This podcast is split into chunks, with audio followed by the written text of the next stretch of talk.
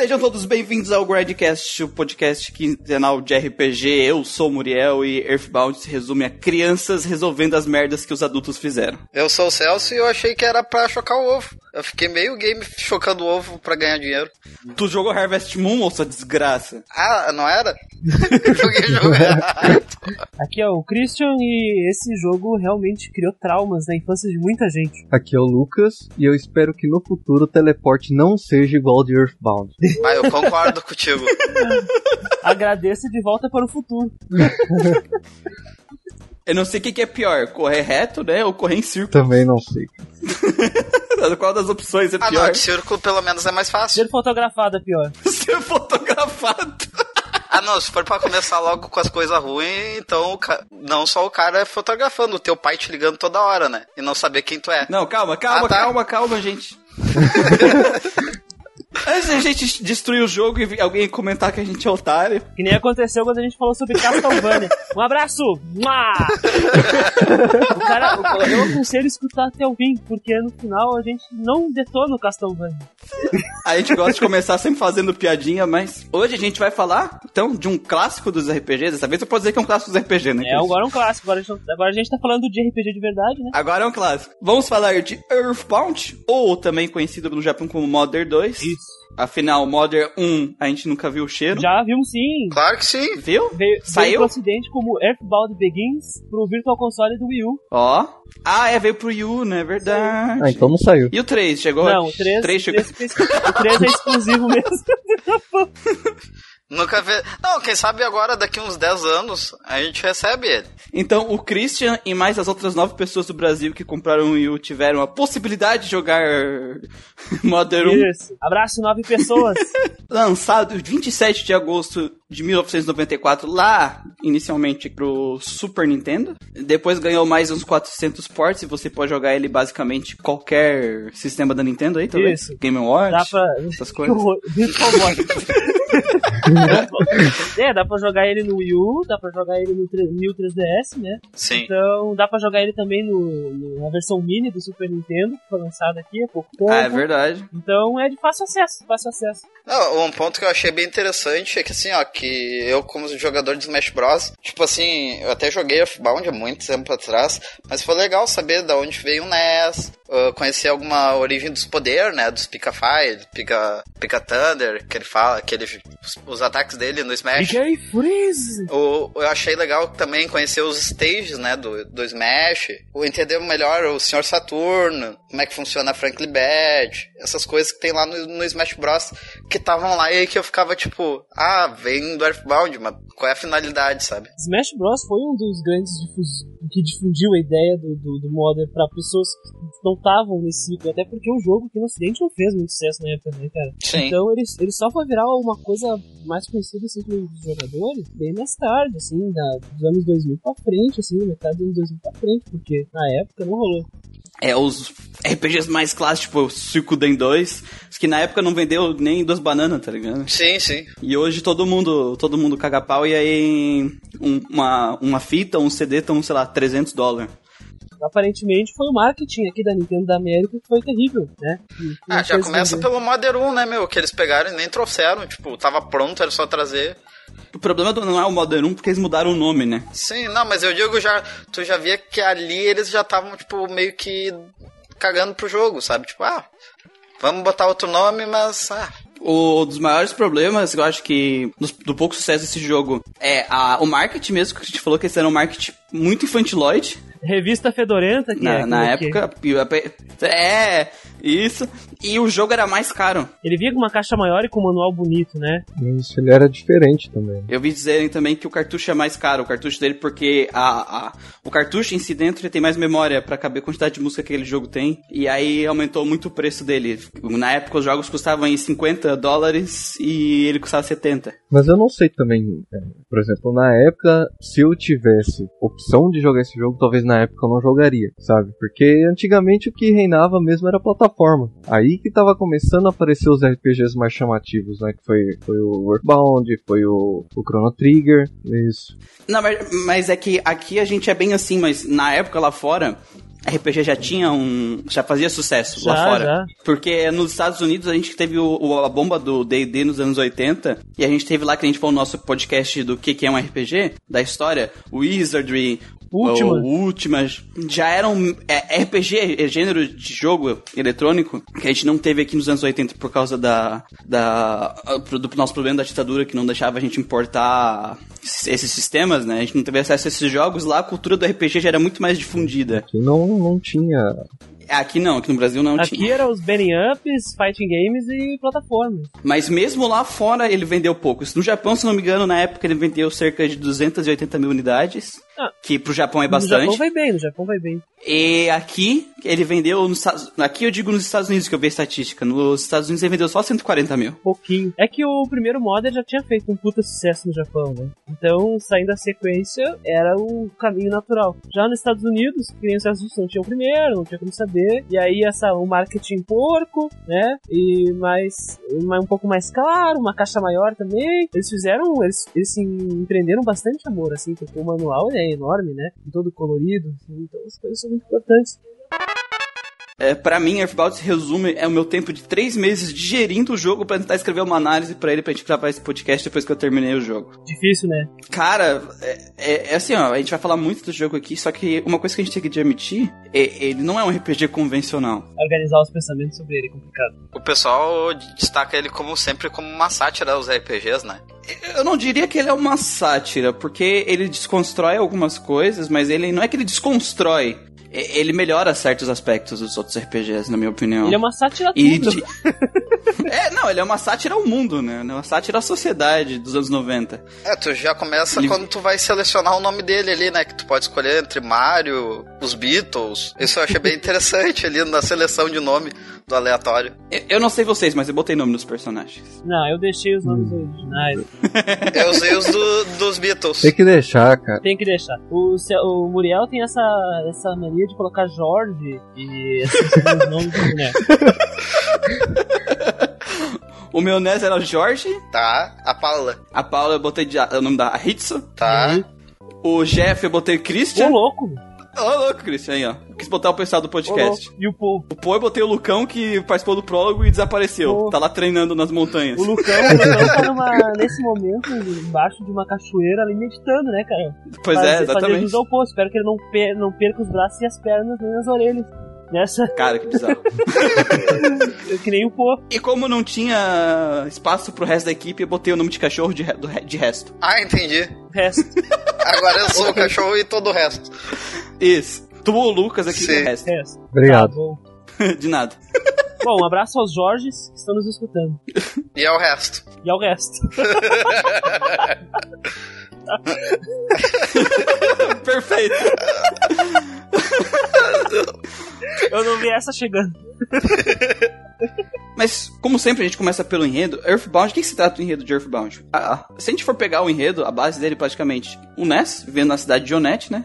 Cai um meteoro lá na cidade, maluco. Ele vai investigar o, o meteoro e aparece o Buzbuz, uma... uma abelha? Era uma abelha? Eu Tipo não lembro se era uma, uma é, abelha. uma borboleta. Ah, uma abelha. Abelha. Chamam né? ele de, Não lembro. de- Ele é. Ele é tipo a mulher lá que mata ele chama ele de besouro, né? Alguma coisa assim. Que veio do futuro avisar o Ness que ele é o escolhido da profecia Veio de 10 anos no futuro. de 10, isso, 10 anos do futuro.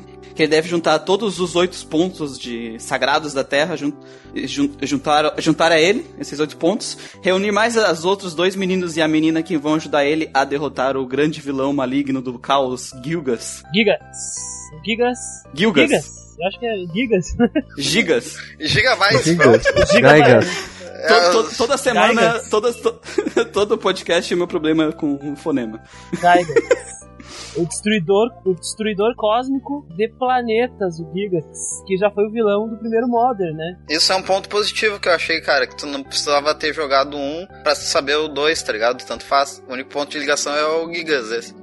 E a gente, na verdade, a gente não sabe nada do Giga, né? É. Ele fala que ele é um ser maligno e que a, a, a existência dele do nosso, do nosso planeta tá exercendo. Que, exercendo. A energia dele, né? Exerce influência nas coisas do nosso planeta e então as coisas começam a ficar mais obscuras e coisas malignas começam a sair de dentro das pessoas, no sentido de começa a tomar elas, né? A única coisa que um jogador novatinho, assim, com o F-Bound, né, o Modern 2, ele acaba sacando é que o Gigas, ou o Geiger, enfim, ele já atacou uma vez a Terra, né, tanto que a primeira tela do jogo é ele voltar, tá atacando de novo, é o contra-ataque de Gigas. E acho interessante isso, que essa cidade de Onet, né, que é onde começa, ela é uma sátira, é uma, é aquela cidade dos filmes é, dos anos 80 e 90 dos Estados Unidos, aqueles subúrbios, né, Uhum. não é, não é tipicamente nenhuma cidade japonesa, uma coisa que até a gente falou sobre nas ambientações, que tem um pouco dessas coisas japonesas nos jogos, mas em Earthbound não existe isso. Ele, ele é bem anos 90 americanos, né? As Totalmente. cidades, tudo. Ô, Aquela cidade do interior que aparece os alienígenas. né? Aliás, Sim. Ah, Stranger viu? Things. Pra te ver, né? Stranger Things, né? Ah, uma coisa que eu achei bem interessante que o Christian falou da tela ali, do da guerra dos gigas, coisa e tal, é que, tipo, tu vê ali que tem muita referência. Ali tu já sabe que o jogo, ele vai ter referência pra caralho, né? Tipo, ela é referência tanto pra Guerra dos Mundos lá, do H.G. Wells, e... Se eu não me engano, na versão japo- japonesa, o título é em homenagem a Star Wars, né? O Retorno de Gigas, alguma coisa assim. É O contra-ataque, como é que é? O, contra o Gigas contra-ataca, é, o cara- É, título, né? Isso, isso. Que é referência a Star Wars, né? Isso eu achei bem tri. A, a narrativa do jogo, ela é basicamente isso. Literalmente, né? Tipo, tu vai, tu tá, tu recebeu a missão, tu vai sair, vai procurar eles, vai procurar os pontos e depois que tu Tu conseguir... pega um boné, um taco de beisebol, É, o né? boné, o taco de beisebol. a- Mata cachorro. Mata ca- cachorro, pássaro. E, e tu se reúne com teus amigos, reúne os pontos de energia da Terra e derrota o, o- o último chefe. Ape- É, é uma narrativa bem Parece direta, né? simples no início. Parece, simples, muito simples. Só que, isso, só que Não é. É, pra mim, o grande. Não, a, a narrativa até eu acho que é isso, cara. Pra mim, o, o que faz ele ser grandioso é a tua jornada, o mundo que tu explora durante essa Exatamente. No narrativa. momento que tu começa, tu fala, ah, vou ficar batendo com taco de beisebol em corvo, cachorro, e vai ser isso. Não, Aí mas daí tu- as coisas começam a ficar diferentes, começam a ficar estranhas. Só, só uma coisa que eu tenho que ressaltar: o primeiro corpo do jogo quase me matou. Nossa, ele me deu dois críticos e eu fiquei no danger, ai ah, caralho. eu achei que ia usar o taco de beisebol como muleta, assim, no início. Mas não, eu, te- eu tentei, não cara. foi possível. Não, o jogo não deixa. eu- eu peguei o taco de beisebol, saí pra rua e um corvo arrancou meu olho quase. Nossa. Não, isso eu achei. Uma coisa que eu achei engraçada é que tu bate nos bichos até ele se acalmar, né? Fala ali, eu vou, o bicho se acalmou e foi embora. É tipo Batman, É, tu tu não não mata, mata, né? tu só, só deixa com uma Só deixa ele todo quebrado, entendeu? Mas tu não Ah, mata. tu se defende, tu te defende, né, cara? Esse é anos 90. O, o bicho, o bicho se acalmou, ele saiu se arrastando. Tu, se, não tu se defende? Não. Ah, eu ia pra cima dos bichos. Caramba! Caramba, psicopata! O bicho virou, o, o bicho virou de costas, ele se virou de novo, tá levando um taco de beisebol na cara. Ah, antes ele me atacar, antes eu atacado ele do que ele me atacar? Cara, eu nunca vi um jogo onde tu quer conversar com cada NPC que existe na cidade. E pior, né? Tipo assim, tu chega na cidade e a cidade tem um problema. Que tu tem que tentar desvendar, né? Normalmente é assim. Aí tu fala com as pessoas, elas estão falando uma coisa. Quando tu resolve o problema, elas já estão falando outra coisa. Sim.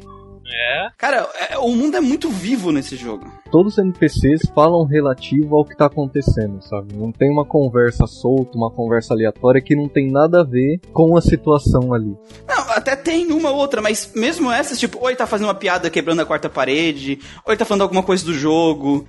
Não tem nada inútil, sabe? Não é que nem aquele jogo que, que a gente se acostumou a jogar RPG e não falar com os NPCs porque normalmente não, não tem nada, sabe? Não tem que falar com eles. E nesse jogo não, cara. Nesse jogo tu quer falar com os NPCs porque faz parte da experiência, a parte gostosa da experiência desse jogo falar com os NPCs. Eu me identifiquei com um ali que o cara dava spoiler sobre o primeiro chefão. Eu me identifiquei com ele. ele, opa, desculpa aí. Agora eu te estraguei o grande segredo, é muito eu. Tem umas conversas, tipo, lá no, no marinheiro, eu lembro até hoje. Cara, o máximo que vai acontecer é que tu vai perder a tua vida, mas tu ganhou ela de graça, então tá de boa. É, tu não tem que se Tipo, preocupar tô- se morrer, né? Porque esse é um jogo. É, não, não, não é isso. É tipo, não precisa se preocupar com a morte. É, tu, com o máximo tu vai perder a vida. E tu já ganhou ela. Já, de graça, veio já junto, veio de brinde. Ou tem, ou, ou tem uma que fala assim: o que vocês estão fazendo na rua? As crianças da idade de vocês ficam jogando Super Nintendo em casa, sabe? É. Ah, um ponto muito positivo que eu vou dar nesse lance de, de sair pra rua criança é a mãe do, do Ness. Ah, eu sei que tu vai fazer coisas grandes, vai, vai embora. Não quero tu em casa, vai resolver esse problema. Cara, esse jogo ele brinca às vezes com uma coisa, tipo assim, com o natural e o que não é natural misturado, sabe? Tipo assim, o Ness é uma criança, e ele tem problemas de criança, coisas de criança, mas ao mesmo tempo as pessoas tratam ele como um algo grande, sabe? Ah, Algo algumas importante. não. Algumas pegam, sai daqui, moleque. Não me enche meu saco. Não, então, é isso eu quero dizer, tem. O jogo ele, te- ele trata ele das duas maneiras. ó. Sim, É isso que eu quero sim, dizer, sim, entendeu? E isso é bizarro. Porque ele, ele, tem, ele tem um status do Ness tu, quando tá viajando e tu fica muito tempo sem ligar pra tua mãe, ele fica com saudade de casa, né? Fica com um status negativo e tu tem que ir lá e ligar pra tua mãe. Que Ou é até, mesmo, desnaturada, né? ou até mesmo o status de chorar muito, né? É. Tem o status de chorar. É, os status negativos do jogo, eles fo- fogem daquilo, tipo, de veneno, de blind, é, é tudo status de criança, né? O chorar, resfriado, fantasma te perseguir. coisa, de, coisa de criança, assim. Uma coisa que eu achei interessante é a relação entre o Ness e a Paula, e depois deles com o Jeff, e o Jeff com o amigo dele lá, que parecia meio, meio afim dele, coisa e tal. Eu achei isso muito interessante. Bromance É. se chama, Celso. Broma, Não, ele, ele é realmente afim do Jeff, o, um dos desenvolvedores falou. Que ele, ele viu o Jeff como um, um amor, entendeu? Tanto que ali na carta final ele fala que tá, quer que o Jeff chegue logo, pra ele limpar os óculos do Jeff. é muito Limpar romântico. os óculos é algum código pra alguma coisa que eu não tô sabendo Não. ulti- ultimamente. Eu, ah, ultimamente não, né? Porque esse jogo é de. É, é uma gíria dos anos 90 isso aí, vou lim- chegar em casa e limpar teu óculos. Não duvido. Só achei que o Poe ele é um pouco deslocado disso, né? Concordo. Sim, eu Porque- botei, eu botei na minha, na minha avaliação também, nesse ponto É, aí. Porque os dois têm a ligação lá da, da- do sonho com o Ness, né? Mas o Poe ele foi enviado, né? Outra pessoa sabia do chamado e mandou ele. Aquele, aquela cena aterradora, né? Também traumatizou crianças dos anos 90. Que o povo vai meditar é, e a voz do além chama ele, né? É o ancestral dele, A né? voz aquela chama ele e fala assim: Ó, vou quebrar tuas pernas. Ele quebra as pernas do povo e aí você vai por diante, por diante. No momento da meditação, vocês pararam pra ir lá ver o que a mulher te diz? Ah, o teu mestre tá te chamando. Sai daí da meditação e vai lá ver. Vocês foram? Eu fiquei ali meditando, eu segui o que me mandaram. Eu também. Se tu, se tu parar pra ir lá, ele vai dizer: O que tá fazendo aqui? Vai lá fazer a tua meditação.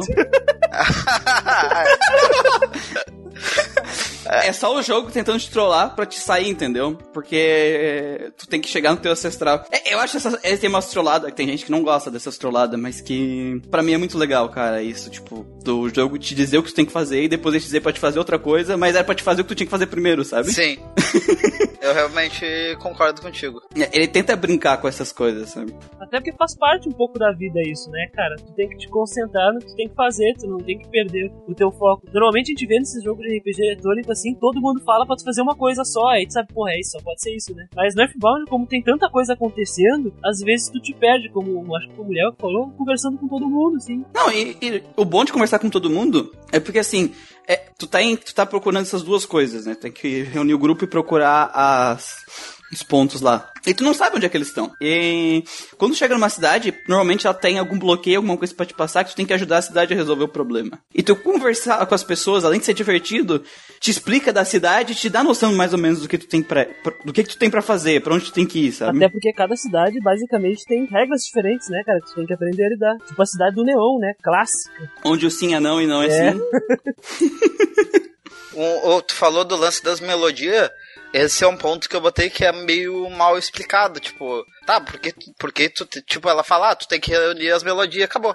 Mas tá, e o que que as melodias tem a ver com o vilão? E, tipo, não é, deixa bem explicado. Tem que jogar Madeira 1.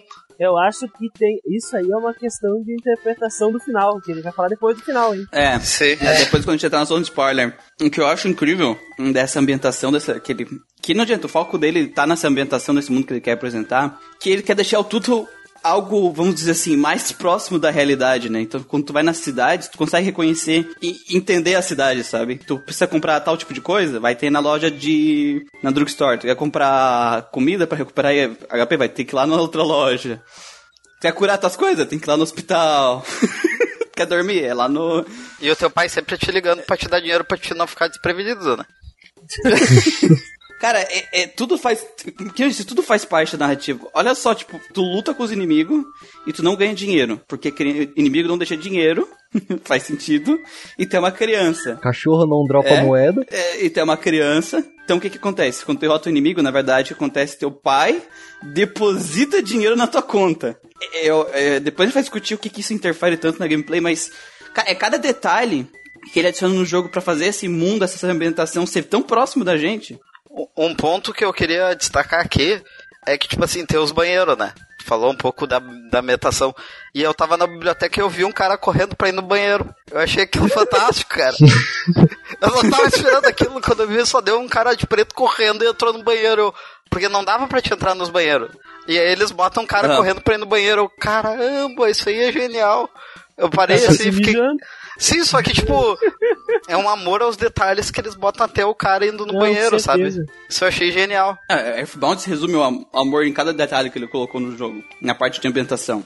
Cada coisa que ele acha necessário pra contar melhor a narrativa e, e fazer a imersão do jogador no mundo que ele criou, ele, ele dedicou cada, cada segundo pra fazer Às isso. vezes algumas coisas nem são necessárias. Tipo, o Ness dá um rolé em cima do monstro do Lago Ness No NES. num jogo de Super NES.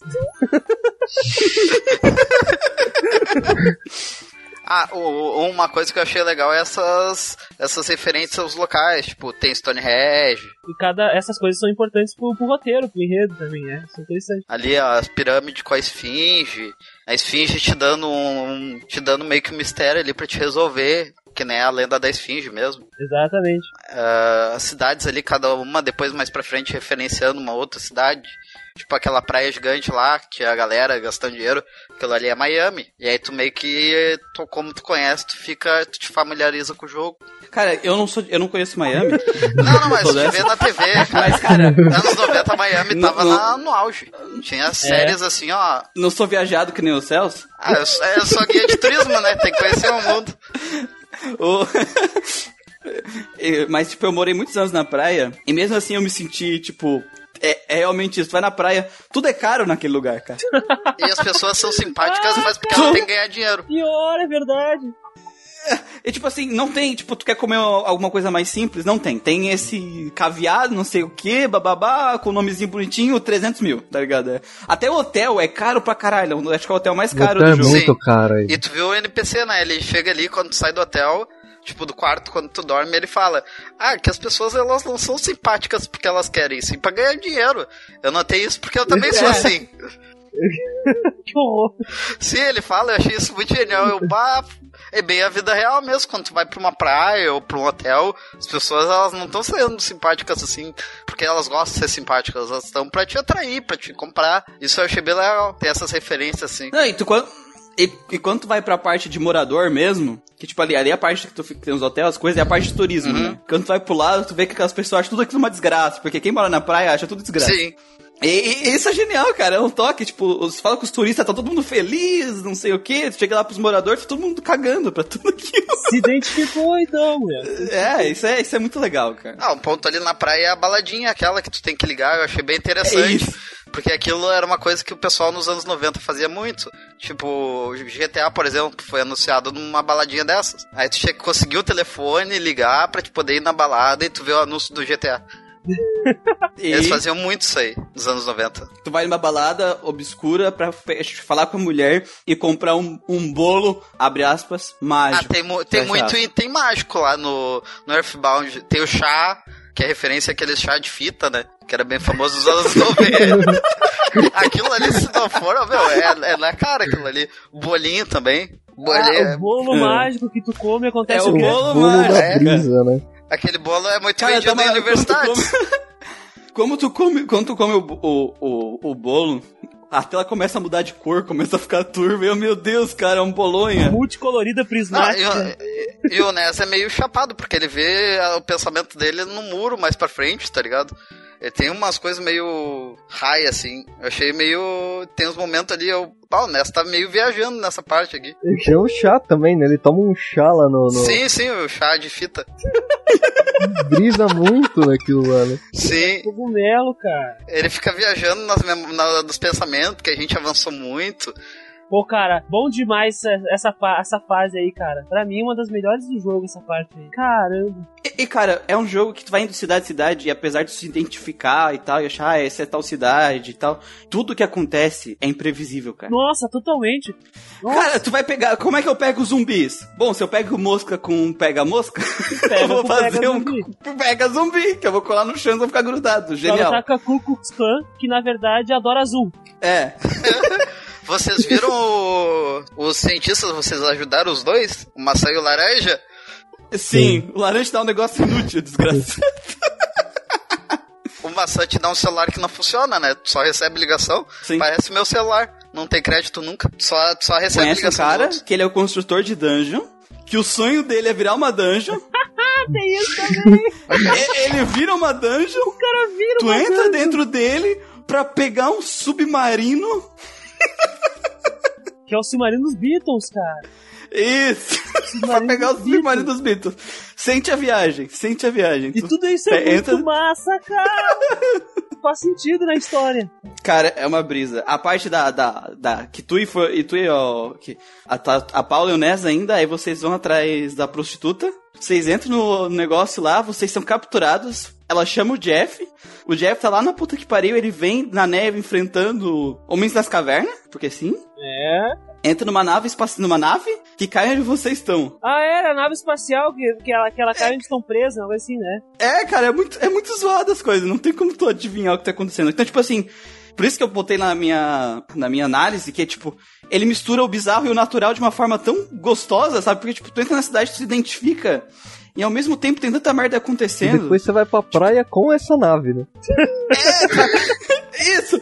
Cara, é muito genial, cara. É, eu coloquei a mesma coisa na minha análise, assim, é. Você é surpreendido a cada momento, né? Tu não faz ideia. O que, tu vai achar depois? Dá a banda em cima da cabeça do monstro Lago Ness, da, tu vai pro submarino dos Beatles, aí tu vai pra, pra cidade onde o sim é não, o não é sim, tudo é feito de neon, com paredes invisíveis, que teletransporta, passa pela Klan, tu entra na dungeon do cara que é uma dungeon, que quando ele caminha, toca a batida dos Beatles. É muito louco, cara. A gente não vai falar mais porque. Senão a gente vai contar todas as, as asneiras. Ah, é, tu luta contra uma placa de trânsito também. E um táxi. Os inimigos desse jogo são muito Ah, e um zoados, táxi cara. também. E uma xícara de café. E uma né? forca. Dependendo do lugar onde tu tá, tu consegue aqueles itens 128, 128, né? Que é tipo, pra cada, a cada 128 inimigos que tu derrota, vem um item muito especial. Não, não é a cada 128. Ah, é um em cada que enfrenta. 128. É a, é a probabilidade de tu cair é uma em 128. Tu pode ficar matando mil e não cair nenhuma vez. É azar. Porque, ó, ó, é tipo assim, a gente tá numa cidade, a, que é quando a gente encontra a Paula, que a Paula some, Sim. né? E, e aí tu conversa com as pessoas na rua. Ah, eu vi um cara de uma seita carregar ela, acho que eles iam sacrificar ela ou alguma E coisa. eles estão bem de boas, né? tá? Tipo, cara.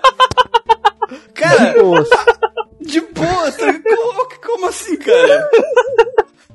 E, e as pessoas sabem que aquela cidade tá na. que tem alguma coisa muito, de muito ruim acontecendo lá, só que ninguém liga, porque foda-se, não tá acontecendo aqui, É que sabe? Parece a conta, vida né? real, né? É, cara, pois é. Aí, aí tu vai na cidade, re- realmente tá cheio, tudo pintado de azul, o pessoal azul é. é vocês sabem, aquele, é, é, é aquela zoeira com, com, essas, com essas seitas, né? É, Ah, é tudo azul. É. Tudo azul. Se não é azul, é do mal, não sei o que, esse tipo de coisa. E tu fala com as pessoas na cidade, é todo mundo filho da puta. Sim. Não, porque você tá no caminho do mal, você não usa azul, não sei o que. Parece a vida real. Aí, aí tu chega no, no, no líder da cidade, derrota ele, que ele tava sendo influenciado lá pela estátua e pelo poder do Gilgas. E depois que ele é derrotado, porque só ele, na verdade, estava nessa influência. O resto caiu na lábia dele. Depois que tu derrota ele, todo mundo, não, realmente, essa, essa, essa história de seita, nada a ver, não sei o que. Agora é todo mundo bonzinho, filhos da puta. Cara, tá louco. Fazer um estudo antropológico aí pro, pro Earthbound. E isso acontece várias vezes durante o jogo, cara. Isso é, isso é muito legal no jogo, so- sobre o jogo.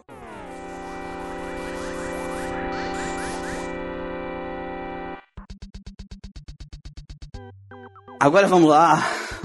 Que hoje eu vim com o objetivo de tirar um S do jogo. Ih, que nada, já tem o meme pronto já lá, o Filho, já. o meme do Triple S? Não, É. não. Lucas é aqui, é meu senhor e nada me faltará. isso aí, cara. Vamos falar da jogabilidade do jogo e todos os elementos que envolvem ela. Então, cara, assim, ó. Ah, eu acho que a gente deve começar pelo aquilo que ele fez de bom, né? Porque a gente sempre vamos falar do que, que o jogo faz de bom, do que ficar massacrando ele. Como a gente costuma fazer, e depois que a gente fala bem, o pessoal não escuta o podcast. Pra começar, o jogo não tem random encounter. Já é um ponto positivo pro jogo, né? Acho que todos concordamos com isso. É.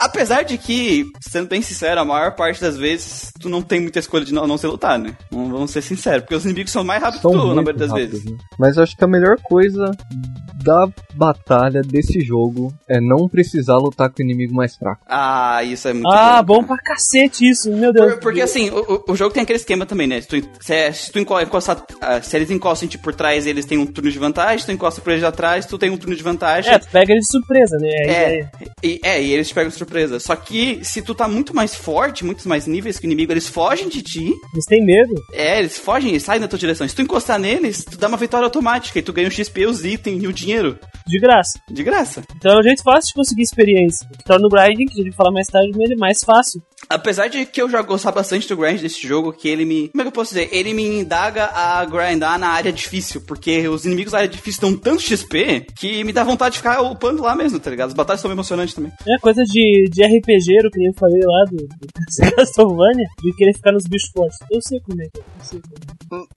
Mas eu gostei de, dos bichos fraquinhos lá, tipo, tu nem precisa encostar, né? A gente já ah, falou tá, isso. eu voltei agora, desculpa. Caiu aqui. A internet tá meio ruim Mas aqui. pode, Pode elogiar isso também, se Pode, quiser. pode falar assim, não, eu também gosto É, disso, gosto dessa disso. parte. Daí Não, eu pode. achei bem interessante. Isso. Gostei bastante.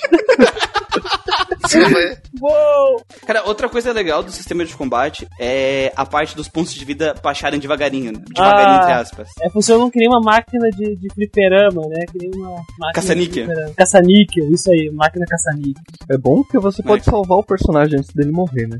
É ruim porque está um desespero. Também. Ah, isso é maneiro, batalha- cara. Cara, a isso é batalha muito final bom. foi bem terrível ali. A...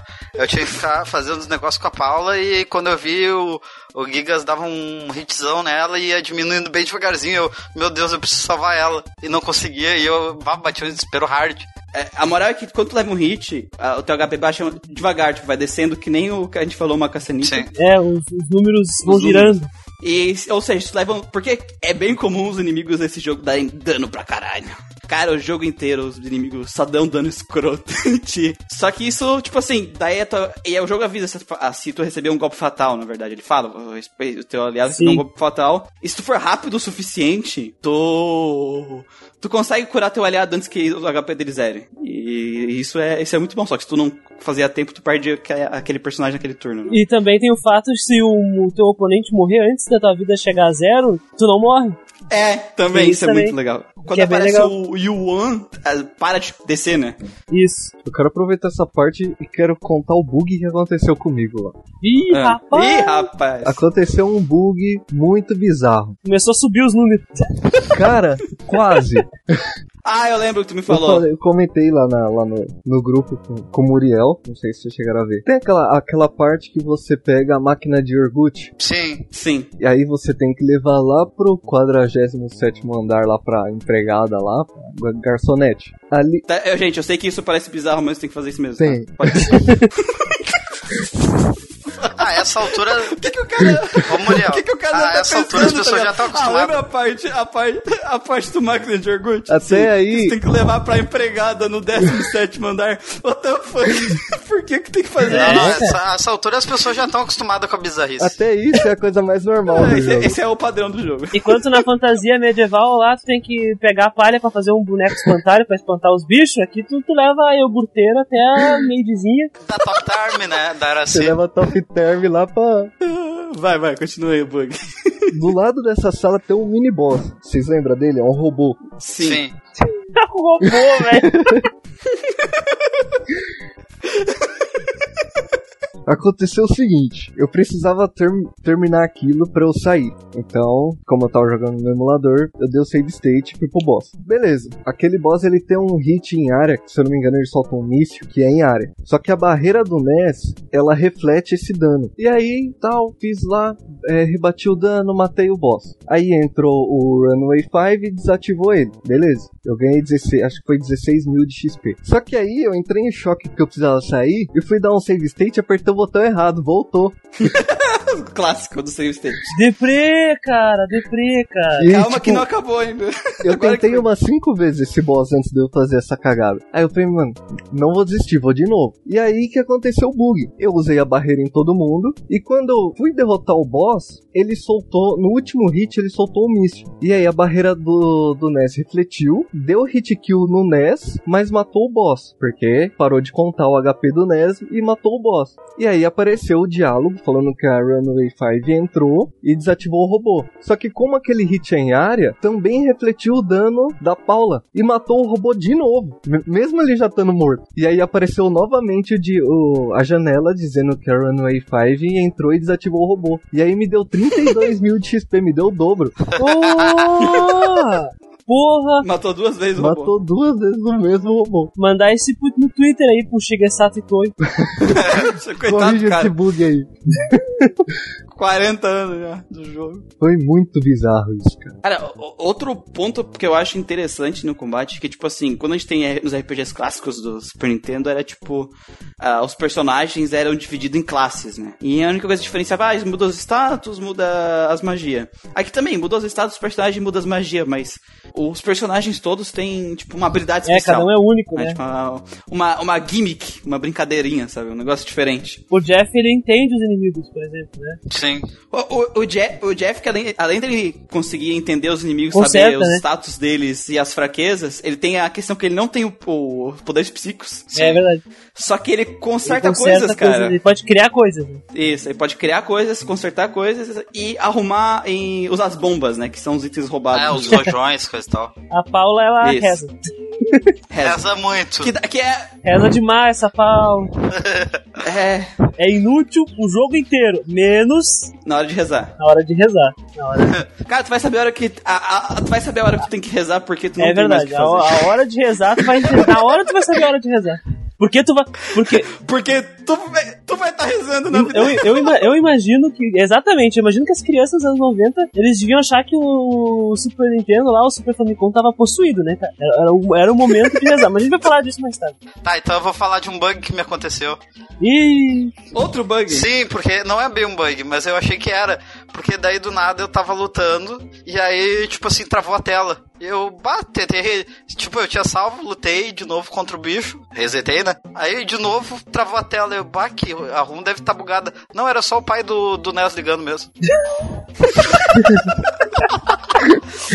Ai, ai. Ah, eu acho uma coisa muito importante, mulher, é explicar que, como é que funciona o combate, né? Que É um, é um jeito bem clássico que nem o Dragon Quest, né? Nós só temos, nós só temos a visão do oponente, assim. Vê os personagens que nem no Final Fantasy. Então, Por muito tempo eu não quis jogar esse jogo porque eu não gosto desse Pois é, sistema. mas eu quero dizer, eu quero dizer que eu também eu não gostava até eu pegar o apreço pelo Dragon Quest, mas daí eu consegui perceber no F-Bound também o mesmo motivo de eu gostar no Dragon Quest. Eu acho que no F-Bound é muito melhor feito do que no Dragon Quest clássico, assim. porque tu começa a gostar do estilo de luta, porque tudo que tu faz, não importa a ação que tu faça, ela ela é representada por alguma coisa na tela, sabe? Sim. Então tu tem, tu tem resposta, tu tem o feedback do, o feedback do jogo, então tu, tu não sente uma- só uma pancada, a tela tremendo, não. Tu vê aquela forma de, de floco de neve no- nos Psy-Freeze, nos K-Freeze, tu- os raios vermelhos no fogo, sabe? E não é aquele negócio clássico, tipo, ah, é magia de fogo, então é fogo. Não, tipo, É um raio. negócio. Tipo, é, parece algo meio psíquico mesmo, assim, mas tu entende que é fogo por causa da cor e do formato que as coisas fazem. Exatamente. É, é tudo muito singular, né? Aque- Aquele padrão do fundo também é meio psicodélico, Ah, dependendo é, da área que tu tá, né? E o, e o Jeff, como ele tem aquela coisa de criar vários itens e armas, pra cada item arma também é diferente, sabe? Tipo, é- pra essa arma acontece isso, pra essa outra. É, é tudo pra te dar uma, uma questão visual da, da, de cada movimento diferente. Tipo, não tem coisa repetida. Exatamente. O fogo. Aquele do fogo não vai ser usado pra uma bomba do Jeff só porque bomba também é fogo. Não, do Jeff é diferente as coisas. Que nem uma coisa que eu achei interessante é os Smash. Que Ah, aparece sim. conforme tu, tu tem mais não sei o que, daí tu ganha, tu tem mais chance de fazer Smash. Que é o crítico. E os Smash dão. Isso, é o crítico. Não, e, apare... e a escrita do crítico não é só uma escrita escrito crítico, tipo, é Smash, parece tipo nem meio os quadrinhos. que quadrinho Exatamente, americano. é estilizado. Ih, é muito bom, é cara. estilizado. E quando tu leva Smash é a mesma coisa, só que quando tu leva Smash tu entra em desespero, porque alguém vai morrer. Sim. Não. é sempre um ataque crítico. Ah, é, tem o combate automático também, isso é importante, né? Verdade, o, o jogo também te dá a opção. É muito útil em algumas áreas. Essa coisa de tu ter, é, não ter random encounter, tu poder escolher lutar com o inimigo ou não, ou pelo menos se aquela região ali o inimigo tá muito próximo, tu poder esperar um momento para chegar nas costas dele. E tu ter auto, auto battle pras batalhas mais fáceis, digamos assim, que tu não precise dedicar a estratégia, eu, eu acho isso muito bom, cara, no, no Earthbound. No começo, quando eu tava jogando, eu tava achando a dificuldade do jogo muito desbalanceada, no sentido de que ela mudava muito. Uma hora tava muito fácil, uma hora tava muito difícil. Vocês sentiram que o jogo ele mudava muito a dificuldade? Depois, depois, tipo, até o primeiro cara morreu no automático, eu tava achando muito difícil. Mas depois foi bem tranquilo. Eu achei não foi nem em diferenças de mapa, foi no mesmo mapa. Tem inimigo que é muito simples, tem inimigo que é muito forte. Sabe? Os Starman são, são fáceis e aí tu tem aqueles cubinhos lá que é difícil pra caramba, muitas vezes. Ou aqueles monstros que explodem. É. Não, é que assim, ó, eu tava parando pra pensar nas partes aqui que eu tinha anotado. Por exemplo, assim, é, para mim o começo do jogo, ele é difícil. Sim. Tá sozinho.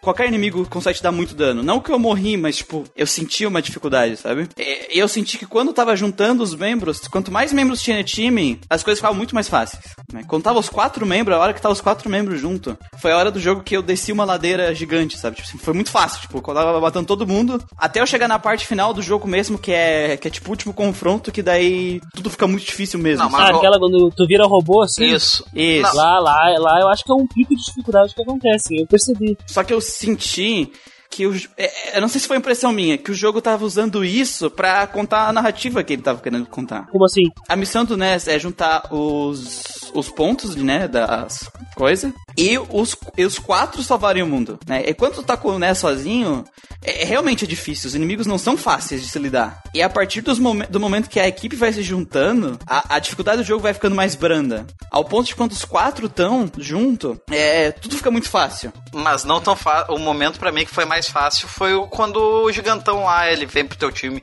Não, não, sim, mas é porque daí tava em cinco, Não, né? não, fica quatro, porque o povo vai embora. O povo vai embora, tá? Mas depois que o povo volta, ele tá bem mais fudido que o, sim, sim. Que o gigantão. O... E quando tu chega na última parte, que é a parte muito difícil, fica claramente uma coisa na minha cabeça, tipo assim, se não tivesse os quatro lá, eu não conseguia passar dessa parte. Ah, isso é fato. Realmente eu notei isso aí. Então, tipo, pra mim, eu senti que a dificuldade do jogo é, fez sentido com a profecia dele, sabe? Sim. Ah, é, eu acho que é, como eles têm um carinho muito especial pelo, pelo no modo de fazer o jogo, eu acho que eles realmente pensaram nisso sabe? Ué. Não, é, não é à toa que quando o, o último pico de dificuldade é realmente a, a, batalha final, assim, um pouco antes da batalha final, aqueles Starmans e robôs autodestrutivos e, e logo antes de enfrentar o, a primeira forma do último vilão, né? Então Sim. faz sentido também. Sim, porque tá na, na última parte, né? Que é, os, é, o, é as coisas mais fortes que ele tem, vai estar tá aqui. Aqui é o lugar onde ele tá, tem maior influência do poder dele, né? Então. É tudo faz sentido. E se não tivesse os quatro, tu não teria como passar disso. É, porque a profecia fala, né? Tem que ter os quatro, daí Sim, só que eu senti isso na gameplay, é isso que eu quero dizer, entendeu? Eu senti a profecia na minha pele. eu, eu, por isso que eu queria ver se vocês não ficaram com uma sensação parecida. Eu não tinha pensado nisso, mas faz sentido, cara. Eu acho que é um jeito bem interessante de encarar o jogo. Porque, porque quando o jogo tem muitos picos aleatórios, tipo, a dificuldade não fica constante, normalmente é uma coisa negativa. Só que eu, eu, eu comecei a parar só pensar sobre isso e, e, me veio essa ideia na cabeça e eu comecei a pensar se não era verdade, entendeu? Se não era isso mesmo que tá acontecendo. Eu, não, eu tinha pensado em algumas partes, mas aí eu deixei, mas agora que tu falando aí, realmente, faz bastante sentido. Quando o Pô sai, dá, dá esses... Quando a Maria é sequestrada também, se torna mais difícil o jogo mesmo. O único ponto, eu acho que do sistema de combate ali é os monstros aleatórios que aparecem assim nas tuas costas quando tu de uma batalha. esse monte de monstro, eles acabam atrapalhando às vezes, tu quer explorar mais a área e do nada tu, tu brota um monstro nas tuas costas ali. É azarado também, né? Não, mas eu, eu, eu, uma coisa que eu também não gosto é que, tipo assim, não é random encounter, mas tem isso, né? Por exemplo, quando eu jogo um jogo que não é random encounter, o normal é, tu tá naquela, naquela área X, tá? Tu matou todos os inimigos da área X, a área X ficou limpa. Tu saiu da área X, foi pra área Y, quando tu volta pra área X, os inimigos estão de lá de novo, ok? Nesse jogo não, tu a, saiu do teu campo de visão, tu voltou, já vai ter inimigo lá. Sim. Os inimigos brotam aleatoriamente no mapa, cara. Parece que tem um código jogando eles aleatoriamente quando, fora da tua Parece tela. que tu pisca assim, se fosse adaptar o Earthbound para um filme, eu acho que o Nest tinha que, tipo, fechar os olhos, aí quando ele olha tem um bicho atrás dele. Porque é, foi assim que eu me senti. pois é, né? Foi assim que eu me senti jogando, cara. Mas, cara, para mim a pior parte do sistema de combate são os status incuráveis, entre aspas. Ah, sim. Cara, isso cagou a experiência do jogo para mim em vários momentos. Eu tô com a lista dos status aqui, eu quero ver quantos são. Porque eu fiquei curioso. Tem, tem um colar, não tem que ele é contra tudo, né? Tipo, foi olhar as características do colar, era tipo, contra fogo, gelo, água, pedra, fogo, isso e aquilo, aquele outro. Era uma baita de uma lista de coisas que ele era contra, assim. Ó, oh, os, os status que não podem ser curados é o Disrupt Concentration, que impede que usar Psy, ele não pode ser curado, mas ele só dura por alguns turnos. Não, uh, isso é de ah, boa. Tem. Deixa eu ver. O Psy Block, que impede que tu use Psy. Puzzled, que tu perde turnos viajando e tu não pode ser curado, mas dura, termina quando a batalha acaba. Tem o Stuck, que não pode ser curado e dura alguns turnos. E é só isso, cara. O resto pode curar. Não, não, não, não. Tu, eu, ó, deixa, eu, deixa eu te explicar, Christian. Eu vou falar de novo. O meu problema são os status, abre aspas, incuráveis, fecha aspas os status que até 90% do jogo tu só pode curar eles no hospital. Ah! ah. Com o curandeiro, porque o hospital não cura nada. O cogumelo, o, o diamante. E do diamante lá tu, tu cura no Dr. Saturn. Mas tu consegue te curar também, se eu não me engano, com o diamante durante a batalha, não? É que é assim, cara, uh, vamos dizer assim, tu tá no meio, tu tá, no, tu tá explorando tua dungeon, beleza. Tu tá quase no final da dungeon, pega um cogumelinho safado que teleportou e veio das tuas costas, dá um cogumelo em ti, dá um cogumelo na Paula, tu não vai pro chefe, porque tu não tem como lutar com o cogumelo, porque é o Confusion do jogo, né? Basicamente. E tu é obrigado a voltar pro hospital daquele jeito. Tu não vai conseguir lutar com o chefe daquele jeito, porque tu vai dar dano em ti mesmo. Tá falando lá daquele status que tu. tu... Que fica um cogumelo na tua cresce um cogumelo na tua cabeça. Cresce que tu não consegue andar direito? Isso. É, na verdade, além de ele te fuder em combate, ele inverte o teu. Controle, né? A, a maneira que tu anda. Tu sabe né? que tu pode curar ele com uma menina, né? Perto da caverna. Qual caverna? Qual caverna? Oh, tem tanto, em tantos tá lugares do jogo. Ó, só pode ser curada pela, pelo curandeiro do cabelo azul. Isso. Ou pela Sim. garota que capta cogumelos perto ao Peaceful Rest Valley, a entrada. Ah, não, mas isso aí é sim, numa sim. só. Mas tem outras... É, só numa só. Tem várias cavernas. Mesmo assim, tu vai ter que sair da dungeon. Ou perto das hot... Ou nas hot springs do Saturn, é, Saturn não, Sim, sim. Mas tipo assim, ó. Tu vai ter que sair da dungeon pra ir pra um lugar pra se curar. E tu vai ter que voltar o caminho inteiro com teus controles invertidos, que na verdade, essa inversão fica se alterando. Às vezes volta ao normal, aí de repente inverte de novo. Tu vai ter que ir até lá no hospital curar e voltar a dungeon inteira e torcer que tu não receba esses status, porque tu não tem item que cura, tu não tem magia que cura esses status. Ele é muito prejudicial. Ser cogumelado é chato. Eu, até o assombrado é chato pra cacete e também é a mesma coisa. Tu tem que ir lá, voltar toda a dungeon com esse status negativo colocado, ou seja, se tu O assombrado é aquele do fantasma? É. Esse tu, consegue, é tão... esse tu consegue curar se tu usar o Pick Fire. Pick Fire cura? Sim, tu usa em área e pega em ti e aí te tira o assombrado. Ah, legal. Mas uh, esse aí não é o problema meu. O problema mesmo é o cogumelo. Ah, o cogumelo é foda mesmo. Co... Tipo assim, não faz sentido pra um jogo que tem sistema de inventário finito, né? Só isso que é uma coisa que a gente vai discutir mais pra, mais pra frente aqui. Né? O jogo que tu pode carregar o quê? 12 itens, eu acho, por personagem, né? Contando com os equipamentos. Não, acho que é um pouquinho mais. Acho que é uns 20 itens, se eu não me engano. N não sei se chega a ser 20. 16. É alguma coisa assim, eu sei que é parzinho. Deixa eu ver. É par, não, é par, é par. Não, acho que é uns. Acho que é uns 8 ou 20. Mas não é 12, não. 8 ou 20? Está entre 8 e 100. Eu acho que é uma possibilidade. É assim, cara, tu tem um inventário finito e tu não tem como ter um item para curar isso, tá ligado? Sim. É, é, é, realmente muito chato para mim. Eu, eu, não me importei com eu não me importei, eu não me importei com o inventário ser finito porque isso me obrigou a, a, a, a, pensar bem que item que eu ia levar comigo, né? É verdade. Bah, diversas vezes ocorre isso no jogo. Faz parte do puzzle, né? Sim. Sim. Solucionar o problema, o micromanagement que eles chamam. Bah, e eu tenho vários itens que eu não usei pra nada, né? Ficaram ali e vão ficar pra sempre no meu, no meu inventário. lá na minha Express, Cargo Express, tá lá, ficou lá. Ah, essa é uma coisa que eu acho chato do jogo, que só pode enviar um número limitado pra Cargo Express. Não, é, eu acho legal a ideia da Cargo Express, tu liga, beleza, ele vem buscar teus itens onde tu tiver. Isso é legal, mas aí... seria bom pudesse mandar 10 por vez em é, vez de 3. É, mas, mas o jogo tem vários problemas disso, cara, coisas que é simples, ele resolve te fuder, tipo, só pode levar três itens, tem que ficar ligando pro cara. Ou, se tu vai comprar item, tu tem que comprar um item, aí ele sai do menu e tu tem que voltar e falar com o cara de novo pra comprar o mesmo item, duas vezes, tá ligado? Se tu quer comprar três hot dogs, tem que fazer todo o processo de compra três não, vezes. e tá fora às vezes quando tu tá full ali, tipo assim, tua bag tá cheia, mas tu quer comprar uma espada pra upar no NES. E aí tu compra a espada e ele, não, não, peraí, tu, tem tu não pode, tá cheio. Mas eu posso te vender, eu posso, tu posso comprar o teu, a tua espada e depois tu precisa entrar de novo aqui. É, é, eu acho engraçado, tipo, tu tem a espada equipada que é mais fraca, tu compra a espada, tu tendo espaço, depois ele te oferece dinheiro pela espada, Sim, né? mas tu não... Pela espada não, pelo É. bastão. Se não tiver espaço, isso não acontece. É, é muito nada a ver, cara. Sim, tipo, e daí ele te oferece, aí tu vai pra uma outra tela de novo, ele, ah, agora tu, quem sabe, tu quer me vender tal item, aí tu tem que ir lá, escolher, podia ser uma coisa fácil, ó, botou ali, ah, tu quer me vender já? Beleza, então. Faz a troca, então. É, O caixa eletrônico nem me incomodou tanto, cara. Agora esse negócio de tu ter que ir na, o caixa na- econômico eu gostei, um, o caixa eu achei bem interessante no... Não, eu achei interessante também. Tu ter, tu ter, poder pegar ali para outros lugares e tal. Só esclarecendo aí, são 14 itens, tá, no inventário. Ah, Eu tá. cheguei mais perto. É entre 12 e 100, tá valendo. Foi perto, foi perto. É, entre 12 e 14 tá dentro. Vai, Lucas, é o teu momento de brilhar. Brilha! Então,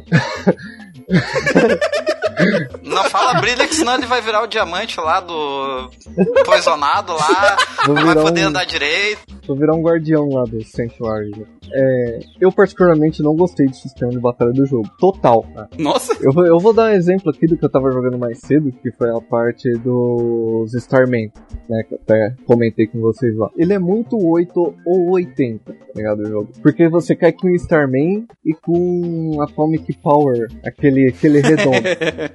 É, o explosivo lá. Você pode matar o Starman em dois hits, três hits, que é a, um turno. Você, até se vir em dois. Você faz isso. Só que quando cai um Atomic, cara, é totalmente desbalanceado. Ele dá hit kill no grupo inteiro.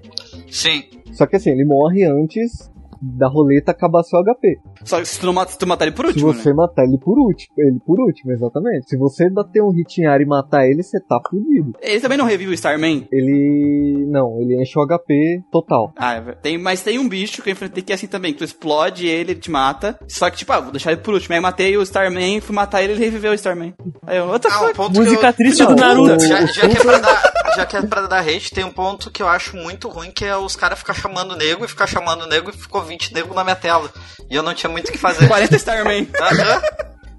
Ah, te vira legal. Não, isso é Vai, foda. Lucas. é Caralho, tá. Não, louco. isso não, não é ruim. Não, mas quando, não quando vem 2, 3, mas quando vem 20, teve uma hora que lotou a tela ali, assim, ó. Tu não resolveu o problema antes, cara? É, vi- é que, é que vira uma PG, tá ligado? Porque um chama um e o outro, tu nos dois usa skill de chamar. Sim, e vai, vai. Isso já é lá do vai começo. escalando. Aquela gangue, não sei se vocês lembram lá, a gangue. Sim, a gangue sim. vem chamando sem parar, velho. os punks. É, também tem, fora a parte do bug que eu comentei, né? Que às vezes você pode matar e matar de novo, sei lá o que acontece com a, com a programação do jogo. Depois que você termina a luta, por exemplo, você quer curar um personagem. Isso é a pior coisa que acontece, né? Você vai lá, seleciona a cura, você tem que ir personagem. Aí você cura ele, você tem, você tem que entrar lá no, na habilidade de cura, curar o outro. Aí sai o menu, tem que entrar de novo. Nossa, isso é muito foda. É, é aquilo que eu falei, cara. Os detalhes mínimos do jogo parece que falhou nisso, cara. Nas coisas mais básicas, sabe? Ah, mas isso da Tipo- cura não me incomoda, assim, sabe? Cara, Incomoda, incomoda. quando tem um bicho que aparece atrás de ti já do nada ali, tu vai curar e. Ah, isso é outra coisa, isso é outra coisa, Celso, isso é outra coisa.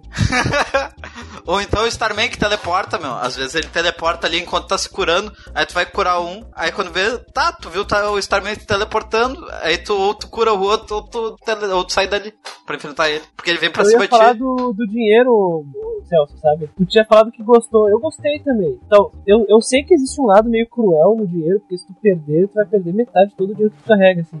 Mas isso tem um pouco a ver com aquele negócio que o Muriel falou da vida real, assim, porque tu perdeu o dinheiro, tu perdeu o dinheiro, tu não carrega um, uma, um maço, um mascadão de 500 mil reais na, na tua carteira, sabe? Tu deposita o dinheiro, assim. E tem, e tem nego lá que, tipo assim, tem lugar onde tu não tem a máquina e tem cara que te faz assim, ó.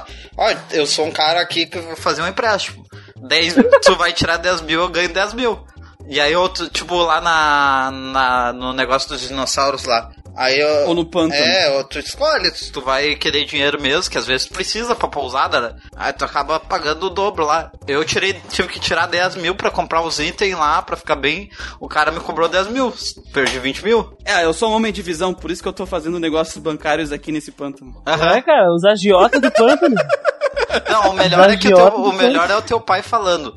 Não, não ande com pessoas do mal. Aí tu vai lá no, no cara que tá vendendo umas coisas muito aleatórias, que fazer um, um escambo contigo e é ele. Não, não te preocupa que eu não sou do mal. Não sou quem teu pai tá te falando.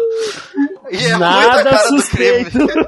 e é muita cara do Mas- crime, mas vol- meu. É muito bom. Mas voltando pras coisas simples, cara, outros pontos que eu acho negativo. Ou seja, vocês, vocês querem fugir aí, ó, não vou deixar. Eu também não, eu lembrei que eu ia Pô, deixa eu falar. dar Eu SS em Opa, que ficar Fala, fala, fala, fala, fala. Não, o que eu ia falar é dos itens quebrados no jogo. Como o rojão, que você compra e Múltiplo. mata o boss em um hit, que é aquele item do, do Jeff. Tem Uhum. a bazuca do Jeff também, que é um item puta quebrado. Ah, quando tu consegue a bazuca dele, ele vira o melhor personagem. Sim. Você pode usar infinito e você mata muito, tira muito HP. É muito quebrado. Olha, mas vou dizer uma coisa. Sem a bazuca do Jeff, aquela última parte lá, eu não sei se passa, não. Acho que não. Eu usei muito a bazucada. Eu acho que não a parte passa. dos robôs lá, ô, Gabriel? A, a parte, a última rota do jogo. A dos robôs Ah, lá. antes- A, das É, cara. a da teoria das pernas abertas lá. É, eu acho que sem a bazuca não tem como passar aquilo lá, não, cara. Aquilo é Porque o complicado. Jeff sem a bazuca não faz muita coisa. Ah, ele manda, ele manda foguete, né? Não, mas os foguetes pode usar uma, tipo assim, tu pode usar uma vez e depois acaba, né? Ah, que mas eu tinha vários. espaço Eu, do eu tinha inventário. vários no Sim, inventário eu dele. sei. Sim, o, o meu Jeff era um- uma bazuca e, e 13 foguetes, mas... Um rojão de 20, Ó a né? muleta. A bazuca é né? a muleta do Muriel. Tá aí, ó. Totalmente quebrado, descobrimos a muleta do Muriel dessa vez. Ah, não, não, não, não. Quem aqui tava sem a bazuca e sem... Não, não, não. A, a minha, Não, não, a minha é muleta foi caminhar pra chocar ovo. Ganhava muito dinheiro. Não, vai te catar. Quem, quem, quem tava sem a bazuca e sem os rojão? Mano, não- Ah, eu usei a bazuca, mas não fiquei explorando lá os rojões. Ah, Ah, eu fiz. sei. Eu dei uma de Muriel e fiquei Eu usando, ele. fiquei usando muletinha aqui no jogo. Ah, não, cara, eu usei só a bazuca de muleta pra mim. me Não, não, mas tem um item do, do, do coisa que vem no. daqueles de 1 128 lá. Que Ah, é a espada uma... do- do Não, não, não. Também, mas tem um que é do, do Jeff. Que é uma antena parabólica quebrada, um negócio assim que vira uma arma muito apelona. Ei, quebrado, de novo. Quebrado. Mas fala mais alguma coisa, Lucas, pra reclamar? É. Habilidade do Paul. Alguém usou essa habilidade do Paul? A de copiar? Não. Não. Inútil. É verdade. Ah, eu usei ela Cara, depois o que ele final. aprende. Depois que ele aprende o Stardust lá, que eu. Ah, Stardust! Ah, eu fiquei só usando aquilo. que eu achava maneiro pra caralho a animação. É tipo assim, em combate, tu não vê o que, que as skills fazem. Sim. Ah, você tem que ver fora de combate. Tu tem que ter fora de combate. Itens na hora que tu vai comprar na loja, tu não tem noção do que, que eles fazem direito. Quanto se recupera de. Se recupera isso, quanto que recupera.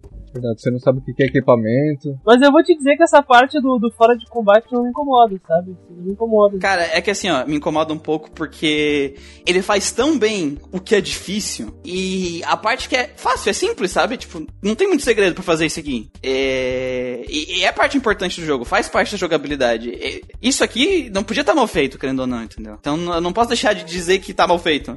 Tudo bem, mas eu Claro. acho que o fato de tu não ver no combate não é, não é uma coisa horrível, ruim.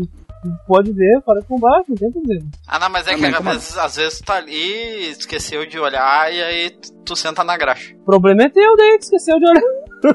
Porque, por exemplo, quando você pega um equipamento novo pra Paula, a Paula tá cheia. Aí você tem que mudar algum item dela pra algum outro personagem pra poder passar pra Paula pra poder equipar. Porra! Ah, mas isso do inventário eu, eu, eu concordo, devia ter mais espaço no inventário. Sim.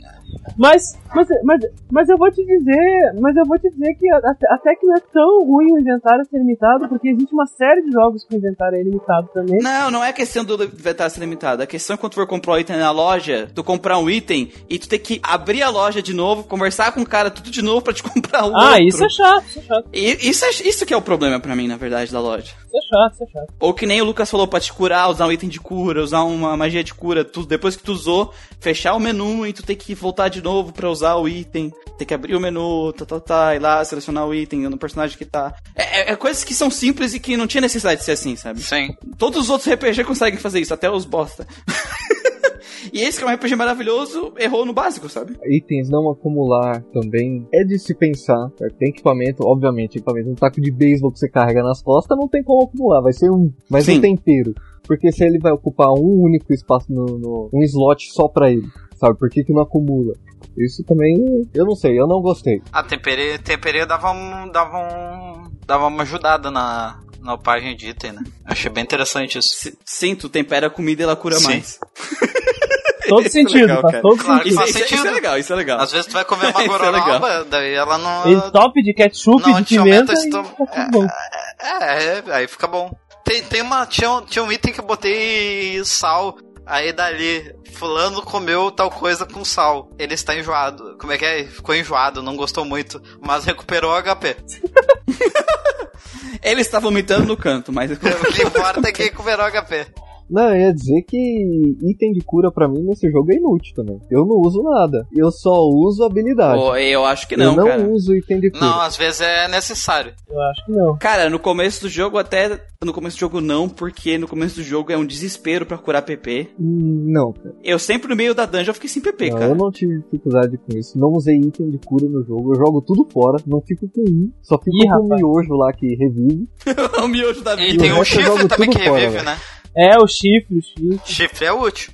É. Ó, cara, eu acho que na, na- naquela última dungeon lá, antes de lutar com o Pock lá, tá louco, cara. Tu não tem item de, de, de recuperar a vida lá. Ah, é uma mais É, eu carreguei chatice. item. Tá louco. É, tipo assim, no final do jogo eu tava carregando bem menos itens de vida do que de PP. Mas tinha os itens de vida que curava a vida inteira e ainda curava um pouquinho de PP. Então eu carregava uns dois desse cada personagem. Não, de PP é, é importante. PP precisa. Mas pra HP, Ah, dispensei. Psy Caramel é muito bom também. Pra PP. não, Psy Ah, é Caramel útil. precisa. Sai caramelo.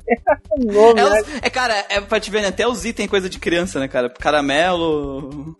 Caramelo Cheeseburger. funciona. Caramelo, o miojo da vida. o miojo que revive a pessoa.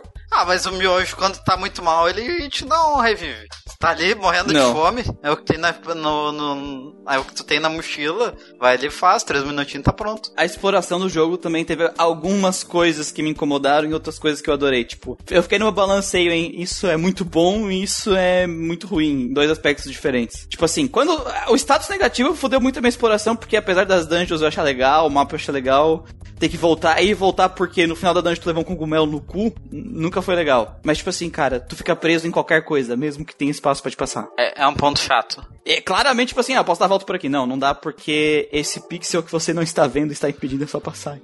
Às vezes, cara, às vezes tu tinha que pular de um lado pro outro da montanha ali, que tipo, não é um buraco grande, era só tipo meio pixel ali, sabe? Tu podia ir pelo cantinho ali, tu conseguia pular.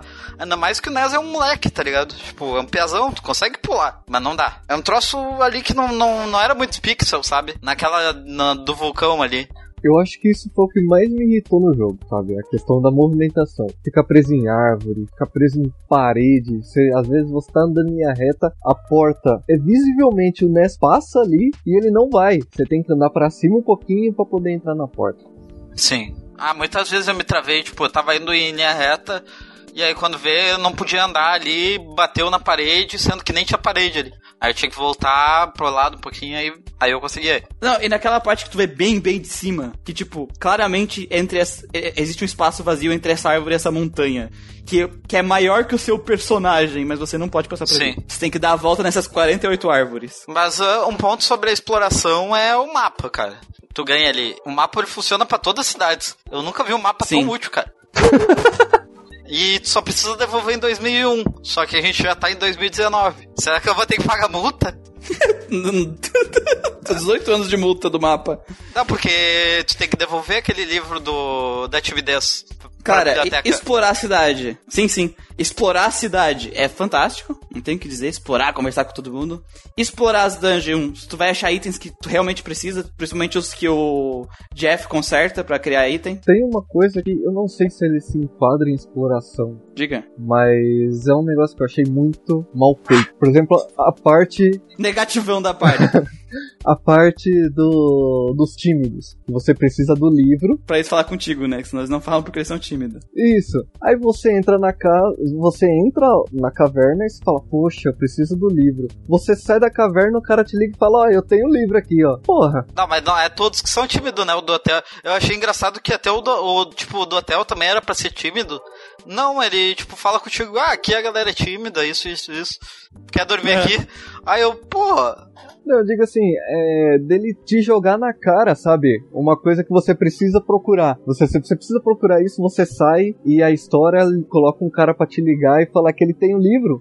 Tipo, que tipo de Não, mas coincidência vai lá é e não essa? tá com o livro, né? É, ele não tá com o livro, mas... Mas, mas a primeira coisa que eu tinha pensado de- do livro tal do livro, eu ia pra biblioteca. Aí eu tive que dar um baita do malão pra chegar na biblioteca. Sabe o que, que é isso? O jogo te trollando. Sabe por que, sabe por que eu acho legal? Tem umas coisas em, Earthbound que eu acho legal também. Os eventos não são pré-definidos. Por exemplo, assim, ah, eu soube do sequestro da Paula antes de conversar com o cara que conta do sequestro com a Paula. E, e eu não precisava falar com ele. Se eu quisesse, eu podia ter ido direto lá. Provavelmente nessa parte tu poderia ter ido direto pra biblioteca e eu poder conseguir pegar o livro. Ei, Mas tu tem que dar um malão. Só que o jogo. te- Só que o. Não, tu não tem, tu não era obrigado. Essa é a questão. O jogo te trollou, que nem ele fez lá com o pau, o pu, quando tu tem que meditar. Um, ponto que eu queria. Dois pontos que eu queria destacar é, tipo, que as cidades são bem grandes, comparado com outros RPGs que eu joguei. Tipo, são. E vivas, é, né? E gente nunca pode vivas. esquecer desse detalhe. E, tipo assim, a conexão entre uma e outra é bem, bem tranquila, sabe? A cidade é gostosa de, de explorar, que daí tu falou. Os NPCs, eles são divertidos. E outro ponto é que eu já tinha falado antes, é a referência pro mundo real e coisa e tal. O que, o que ajuda muito pra exploração do, do jogo, que a gente vai falar mais pra frente, cara, as músicas do jogo, cada cidade tem sua música, né? Até na dungeon também ela tem sua música, né? Cada cenário diferente tem a sua música. Sim. E aí se muda, por exemplo, lá, né? Tipo, do de dia pra noite, ela muda a música também. Uma coisa que eu coloquei na minha avaliação, assim, antes de mais nada, é que, que nem o Celso disse, é, os mapas, eles são bem grandes, né? Eles são grandes, enormes. E não vai faltar coisa pra tu fazer nesses mapas enormes. Então, os caras que construíram esse jogo, eles tiveram um trabalho. Tu percebe que eles não só entupiram com personagens vazios. Pega um Pokémon, por exemplo, que tu entra na casa de uma pessoa pra pessoa só dizer, ah, tu abre o menu apertando B, sei lá, sabe? Não é, não, não é assim. Tu vai conversar e os personagens eles têm algo pra dizer. Seja, seja alguma coisa, uma piada, qualquer coisa. E isso, que nem o Muriel disse, vai te motivar a buscar. Uma coisa que eu não tenho a reclamar também a velocidade de movimentação do personagem. E, assim, os mapas são grandes, mas eu acho que eles se movimentam tranquilo. No início do jogo tu tem a bicicleta, assim, pra mim é ok. O problema é que todo mundo não pode subir na bicicleta. Cara, pra mim eles se movem lento demais pro mapa. Não, tipo assim, meu Deus, que inferno, que tortura é isso. É tipo assim, quando eu tava andando, eu acho. Ah, eles podiam um pouquinho mais rápido, mas ok, sabe? Tipo, pra ok, vai lá, boa. é bom. né? Podia ter um modo de um botãozinho de correr, tá ligado? Tipo, apertar o A e ele corre junto. Aí eles E andam um quando pouquinho pega a bicicleta, eu fiquei muito feliz. Primeiro, porque a música da bicicleta é da hora. Ah, a Eu música ficar é bem massa. feliz. E aí, eu- a cara, o Ness fica muito feliz andando de bicicleta. A cara do desgraçado andando de bicicleta. Tu sente a felicidade do cara pelo aquele sprite de 8, 8 por 8, tá ligado? E aí, quando tu entra mais mesmo na parte, não pode usar mais a bicicleta, cara. Aquilo foi um choque pra mim. Sim. Ah, uma coisa na navegação ali, coisa tal, exploração, é tipo assim, tem os itens, né, aqueles, aqueles de 1.28, de novo, que eu vou falar, que eles aumentam a gameplay e tal, porque daí tu vai lá, batalha, coisa e tal, e daí tu volta pra cidade com aquele item. E, tipo assim, ah, o carinha da foto, tipo, tu vê o, o Ness, ele sempre faz aquela posezinha pra foto, coisa e tal, ele tá sempre sorrindo. Tipo, por mais que seja chato, Ah, é o carinha da foto. Tem- eu tenho três pontos na, na exploração assim, que eu acho que podem incomodar. E só um, pra mim, realmente incomoda, tá? Primeiro, o teletransporte do jogo. Tá? Tu tem que pegar a velocidade que nem o DeLorean do De Volta pro Futuro, que é uma referência já. Tu tem que correr pra poder se teletransportar pra tu ir pra outro lugar. E se tu encontrar alguma coisa no teu caminho, não vai funcionar. É, daí Isso é o é- lance de tu tomar um choque, né? Que nem o. Que nem no É, coisa, tipo. exatamente. Isso é irritante pra algumas pessoas, mas pra mim, eu não vejo problema, porque tu vai ter que saber lidar com um mapa daí. Sim. Não é toa que eles são enormes, entendeu? Eu acho que faz parte do micromanagement, entendeu?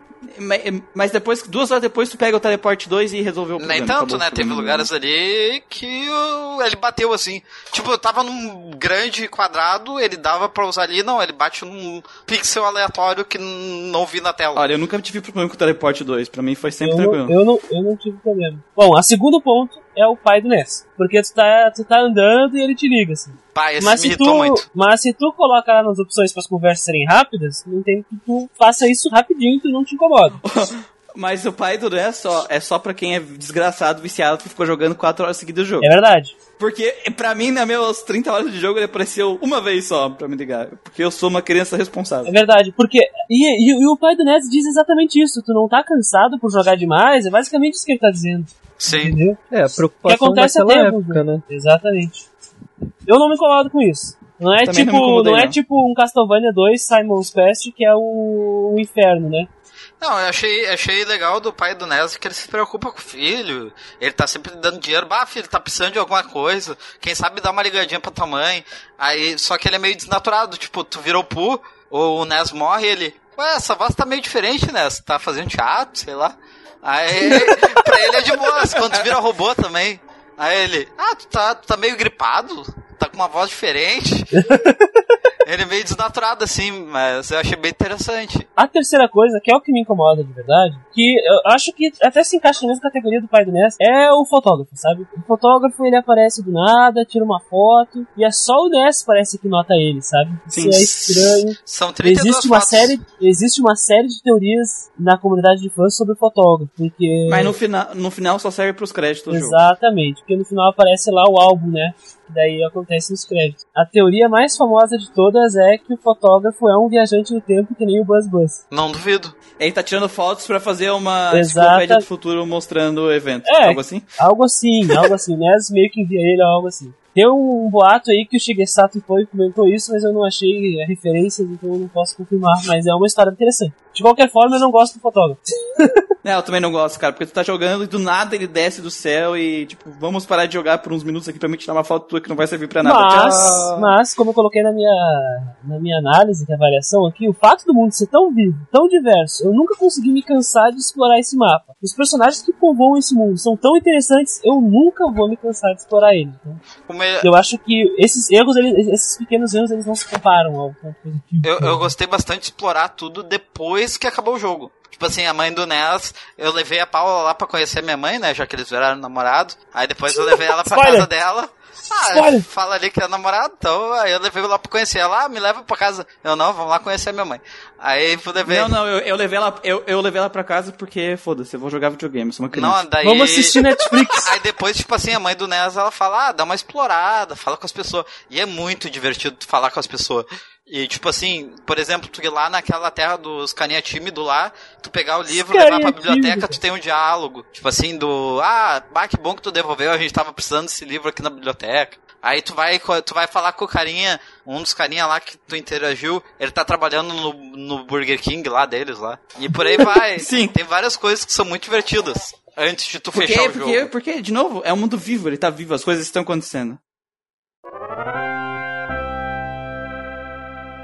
Musicalmente, esse jogo, assim, ó. ah, diferente do Castlevania Sinfonia da Noite, que as músicas do Castlevania tu pode pegar e tirar do, do contexto e elas são fantásticas. Pra mim, Earthbound, as músicas deles funcionam só no jogo. Só que, pra mim, pra um jogo é isso que ele precisa. A, a música tem que funcionar pro jogo. E Earthbound faz todas as músicas deles funcionarem muito bem pro jogo, cara. É, além de ter uma quantidade gigantesca de música, acho que não tem, acho que ele é a maior quantidade de músicas com tamanho pro que ele tem pro pro SNES. É, cada cenáriozinho, cada labirinto tem uma música diferente. Cada cidade, cada labirinto, cada boss, os encontros com os teus inimigos, a música muda, tem inimigos que é tal tipo de, Nossa, de música. Ca- Se a, se a luta vai ser fácil, é uma música, se a luta é mais difícil, às vezes é outra música. O Starman é uma música meio eletrônica. É uma musiquinha tranquila. é- Aí depois, quando a música é fudida, tu percebe que, porra, a música é pesada, é um rock, é uma, uma coisa meio metal, então, pô, então é, pô, vai ser difícil essa luta aqui, sabe? Não, e tu vai de cidade pra cidade, cada cidade tem uma música, tipo a do interior é uma música mais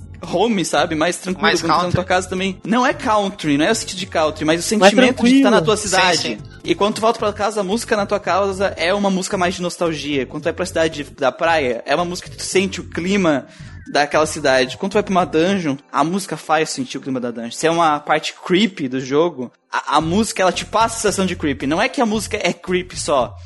Porque fazer música creepy, qualquer pessoa consegue fazer que sabe fazer música. Pode pegar e fazer uma música creepy. Agora, a, essa música creepy, te passar a sensação disso é diferente. Sim. E é isso que esse jogo faz muito bem, cara. Não só cada- necessariamente cada a música, mas os efeitos sonoros. Sim, Se a sim. gente vai falar de coisa creepy, quando a gente vai falar da batalha final aqui, aquilo não tinha nem música, rapaz. E aquilo é de cagar, borrar as calças. Não, eu gostei bastante, elas funcionam bem, que nem tu falou, mas eu não acho que elas funcionem só pro jogo, eu tava ouvindo elas fora e, e elas são bem compostas, assim, eu achei bem interessante.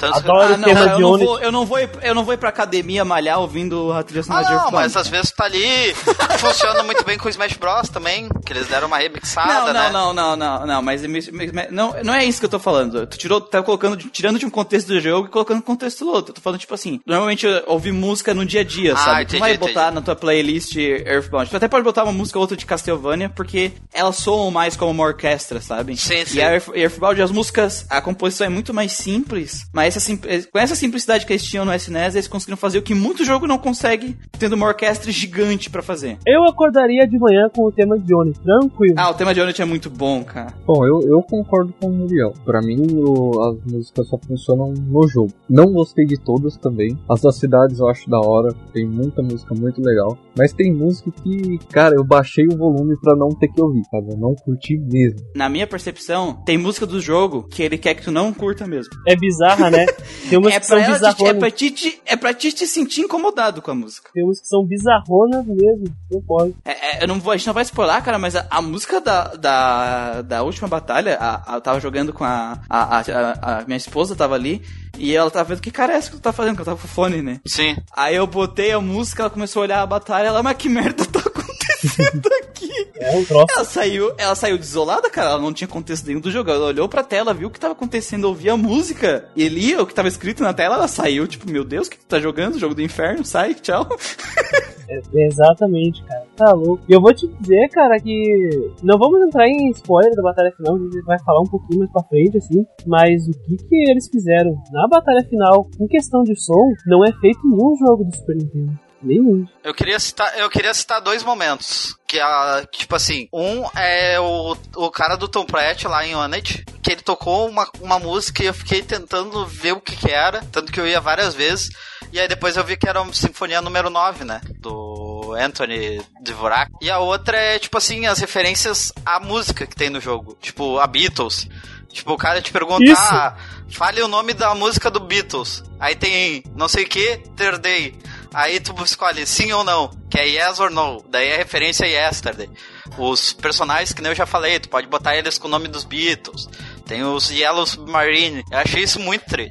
O próprio tema do, do, do monstrão, que nem eu comentei mais cedo, do monstrão lá de pedra que era dungeon, quando ele vai pra tua party, quando ele, quando ele caminha, é, o- é a batida da, de uma música dos Beatles. Acho que, acho que até comentei, ou, ou- ou não foi aquele vídeo lá que o Muriel mandou lá, daquela menina, que ela até coloca isso. Alguém comentou isso, mas é, é, é a mesma batida. Então tu consegue perceber que o Shigesato Ito e o pessoal lá da, do Inteligente, como é que é o nome do- do- desse braço da Nintendo? Call Laboratory, ele, eles sabe, souberam, eles são muito fãs desse, dessa coisa ocidental. Então eles tentaram dar a, a alma, né? Tanto musicalmente quanto na aparência da imagem, né? Nos sprites da, das cenários, dos personagens. Tu falou, tu falou do cara do labirinto, eu queria falar um negócio. Sabe qual é o nome dele que botaram na tradução? Da, da, da ROM? Tio Jolo. Cara, quando eu vi aquilo pela primeira vez, eu ria muito, cara. Eu não tava esperando aquilo.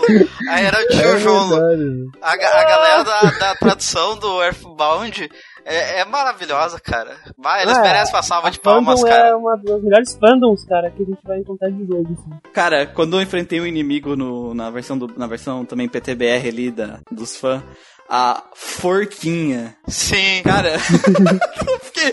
A Forquinha, sua amiguinha. tá ligado? Tipo, eles adaptaram de um jeito muito legal os nomes em- que são em inglês, coisa e tal. Tipo, os trocadilhos, eles adaptaram pra um jeito brasileiro. Eu achei isso muito bom, cara. Os sprites, apesar também de não ser o sprite, a, a arte de sprite mais bonita do SNES, eu acho que não é. Não, de longe. Mas ela. Eu, eu- não, acho que não. Não, não, cara, ela não assim, é ó, de, tipo, é, tem, tem outras que são de longe muito melhores que ela. Sim, só que ela tem todo o charme que ela precisa, cara. Os inimigos, é, eles conseguiram misturar muito bem, tipo, porque, tipo assim, é uma forca, claramente. Uma porra de uma forca pra alguém se matar. Só que ela tem olhinhos bonitinhos, parece tipo um mascote, uma forca mascote, tá ligado? Sim. E, e tudo é assim, sabe? Tudo essa mistura dessa inocência. Eu só ia comentar que nesse contexto aí eu consigo ver o Dolinho sendo um dos inimigos do, Earthbound. Ah, não duvido também. O. O gênio do, Mas, tipo o assim, gênio cara- do Aladdin em live action também, né? É, é misturar coisas que são. Meu Deus. Coisas. Ele mistura coisas que é, tipo, ra- claramente maligna e terrível com essa, essa temática infantil, sabe? Sim. Ah, é, é os arruaceiros lá do, do fliperama, eles são tipo um- uns bichos tudo estranho, tipo, todo vestido de uma, de uma cor só. Parece o Etemon eles. parece um monte de Etemon. Cara, parece um monte de Etemon, cara. Não, a gente só, como a gente voltou rapidinho pra personagem, tem dois que eu queria destacar aqui que são bem, bem interessantes, que é o Sr. Saturno lá e o Flying Man lá, os Homens Águia. Ah, São clássico, dois que eu queria ressaltar, tá ligado? Eu acho muito bonito eles. Tipo, eles diferem muito do resto e eles são muito legais, cada um simboliza uma coisa, né? Os Flying Man, eles significam a coragem ali do NES. O Saturno simbolizam a inocência no jogo. Então isso eu acho bem legal. Não, cara, a parte gráfica eu achei muito boa. Calma.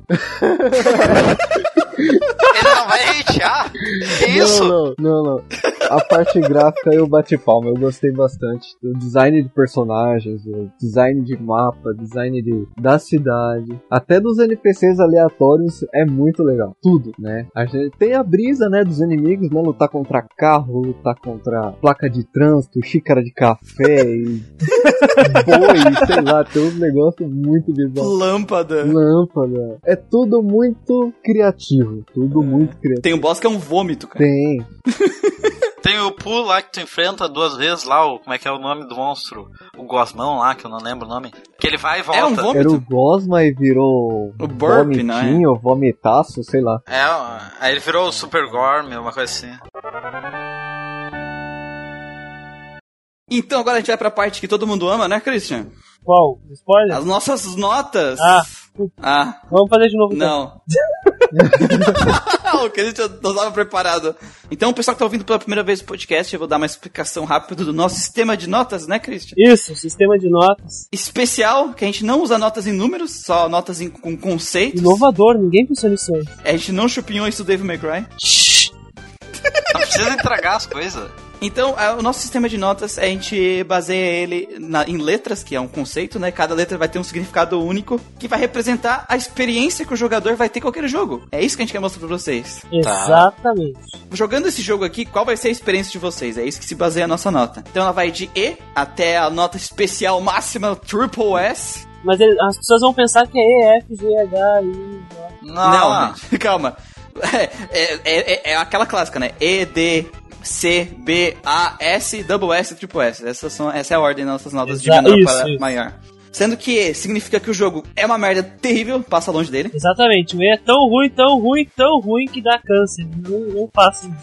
D é um jogo que ele até teve uma ideia, outra ideia positiva, mas o resultado final não é um bom jogo. É, os desenvolvedores tiveram uma intenção boa, né? Mas foi uma merda. C é aquele jogo que ele não é ruim, não é bom, ele fica na mediocridade. Então, tipo assim, talvez se você já jogou muitos jogos de RPG e não tá querendo aquele RPGzinho mais simples, talvez seja pra você é aquele jogo mais simplesinho, direto mesmo. B é um bom jogo, é, é aquele RPG que ele é bom. E- Ele não fez nada fantástico, não, não redefiniu o gênero, não, não, não fez algo assim que, meu Deus, tem que marcar ele na história esse jogo porque ele mudou a indústria de RPG, mas ele é um bom jogo e vale a pena jogar É ele. divertido, né? É divertido. É divertido, exatamente. O A já é um jogo muito bom. Ele, a, a proposta dele tá perfeitamente feita ali. Ah, tem poucos elementos ali que a gente consegue criticar deles. O S é o jogo que pega a proposta dele e faz ela de maneira perfeita. Ou seja, dentro da proposta dele não tem que reclamar dele. O, o Double S e o Triple S são os jogos que vão além da sua proposta principal. Ou seja, o Double S é aquele jogo que além da sua proposta faz perfeitamente uma outra, um outro elemento, tipo, vamos dizer, gameplay,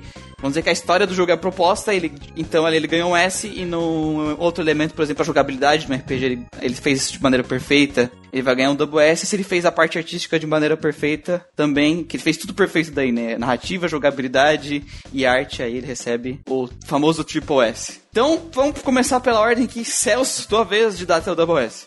Eu vou dar triple S. é triple S. tu não vai me tu não me convenceu, eu te disse que tu tinha até o um podcast para me baixar essa nota aí, mas vai continuar com o Triple S. É um jogo divertido, ele merece sim a fama que tem. Tem momentos que são ruins, mas a jogabilidade e o carisma que o jogo me transmitiu, sabe? Que ele conseguiu me conquistar, ele faz sim merecer o seu Triple S. Nas minhas percepções aqui, eu coloquei que o enredo e os personagens eles têm maior peso, assim como a parte artística vem logo seguida. Então, para mim, o universo do Earthbound, o mundo que a gente é apresentado, é muito maior e muito rico e ilustrar sentimentos bons, sabe? O, o que eu senti jogando o Earthbound é diferente de qualquer outra experiência que eu tive com RPG eletrônico na minha vida, assim. E, e olha que eu joguei bastante RPG eletrônico até, né? Então eu tô aqui conversando com as pessoas. Então, acho que o fato desse mundo ser vivo, ele me trazer sentimentos interessantes, ele me fazer rir, ter situações absurdas, ser completamente imprevisível e levar para um final derradeiro e que eu jamais imaginei que poderia ser, me dá muitos pontos para ele. Já no lado artístico não tenho o que falar. Os inimigos são originais, os personagens são divertidos, o design das cidades e dos cenários são diferentes e singulares, não existe nada parecido com a série Modern, assim como possa ver. E a jogabilidade, os pontos negativos eu já trouxe aqui. Não é à toa que na parte aí do sistema de, de combate eu coloquei uma nota A, não S, né? Porque algumas coisas me incomodaram. Mas na parte de navegação, como eu disse, aquelas coisas que incomodaram, por exemplo, o Muriel, não me incomodaram tanto. Não foi uma coisa assim, foi uma coisa mais pessoal. Então eu não tive tanto problema essa coisa de, de ver itens, etc. Assim. De forma geral, eu acho que o conceito do F-Bound, ele simplesmente cumpriu a proposta perfeitamente e além disso, ele transcende a proposta dele. Não existe nada parecido com ele na época dele que ele veio, e até hoje, nada parecido com ele, né? Ele acaba influenciando uma série de jogos que veio, como o próprio Undertale, que pegou muitos dos conceitos do Earthbound, mas não é nada parecido com ele. Ele transcendeu, ele influenciou, quebrou paradigmas, quebrou paradigmas na própria época, numa época onde só existia jogos de fantasia medieval ou de sci-fi. Por isso, por isso, pelo fato fato do F-Box ter transcendido tudo isso, ser uma obra de arte, seja a questão artística e na própria storytelling e na coesão do próprio world build, né, construção do mundo, eu dou um triple S. Parabéns, oh. Christian. Depois depois dessa declaração de amor linda do Christian, falando de cada elemento magnífico do jogo. Lá vem. É, é a vez do Lucas cagar em cima os tambores. Bom, é. Bom. Bom. Essa é a nota. ok, acabou. Letra bom. É... Letra bom. Assim, eu entendo porque o jogo se tornou um clássico, sabe? Eu aceito todo, todas as, as partes boas que todo mundo vê nele, que todo mundo gosta do jogo.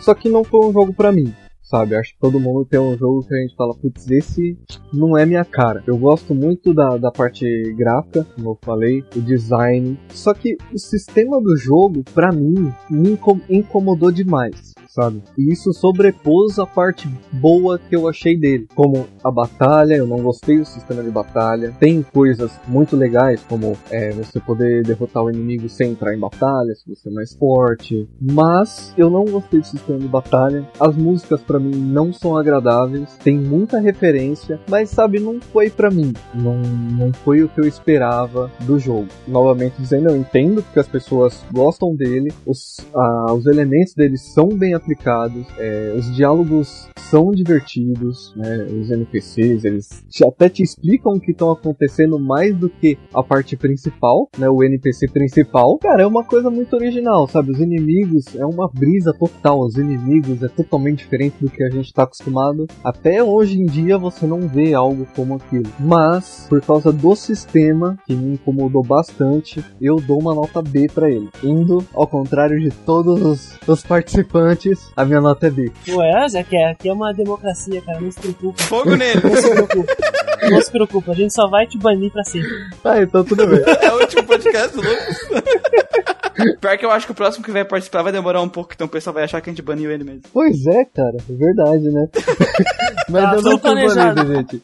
Me esperem que eu volto. Assim, sobre o jogo, eu gostei muito desse mundo que, que Earthbound criou. E diferente da maioria dos RPGs que, eu já, que a gente analisou aqui no, no, no podcast, que eu já joguei, ele vai sendo dos poucos que a, o, o, meu peso, que eu dei, os pesos que eu dei mais importância pro jogo é os três elementos: personagens e narrativa, o o, a jogabilidade de seus elementos o, e os elementos gráficos, três elementos diferentes que a gente analisa aqui no, no Wildcast, pra mim eles têm o mesmo valor nesse jogo. Por quê? Porque todos eles são importantes para contar essa história, para mostrar esse mundo que eles quiseram criar. Cada elemento que eles colocaram de gameplay, apesar de vários que eu critiquei, porque realmente eles causam problemas ao jogador, ele tá ali por um motivo, que é para a imersão nesse mundo. Essa questão do, do bizarro, ou a questão gráfica, a parte de música do jogo é perfeita, por isso que eu dei um S. A parte desse mundo construído dele também, a narrativa, eu acho que merece uma nota máxima. Agora, os elementos de gameplay, para mim, é, faltou capricho no, nos detalhes, nas coisas mais básicas, sabe? As coisas mais complexas estão tão bem definidas, tão bem detalhadinha, e é a parte mais básica de qualquer RPG, que se eu baixar um RPG Maker aqui, criar um jogo em 10 minutos, ele não vai ter esses problemas que eu vi em Earthbound, que é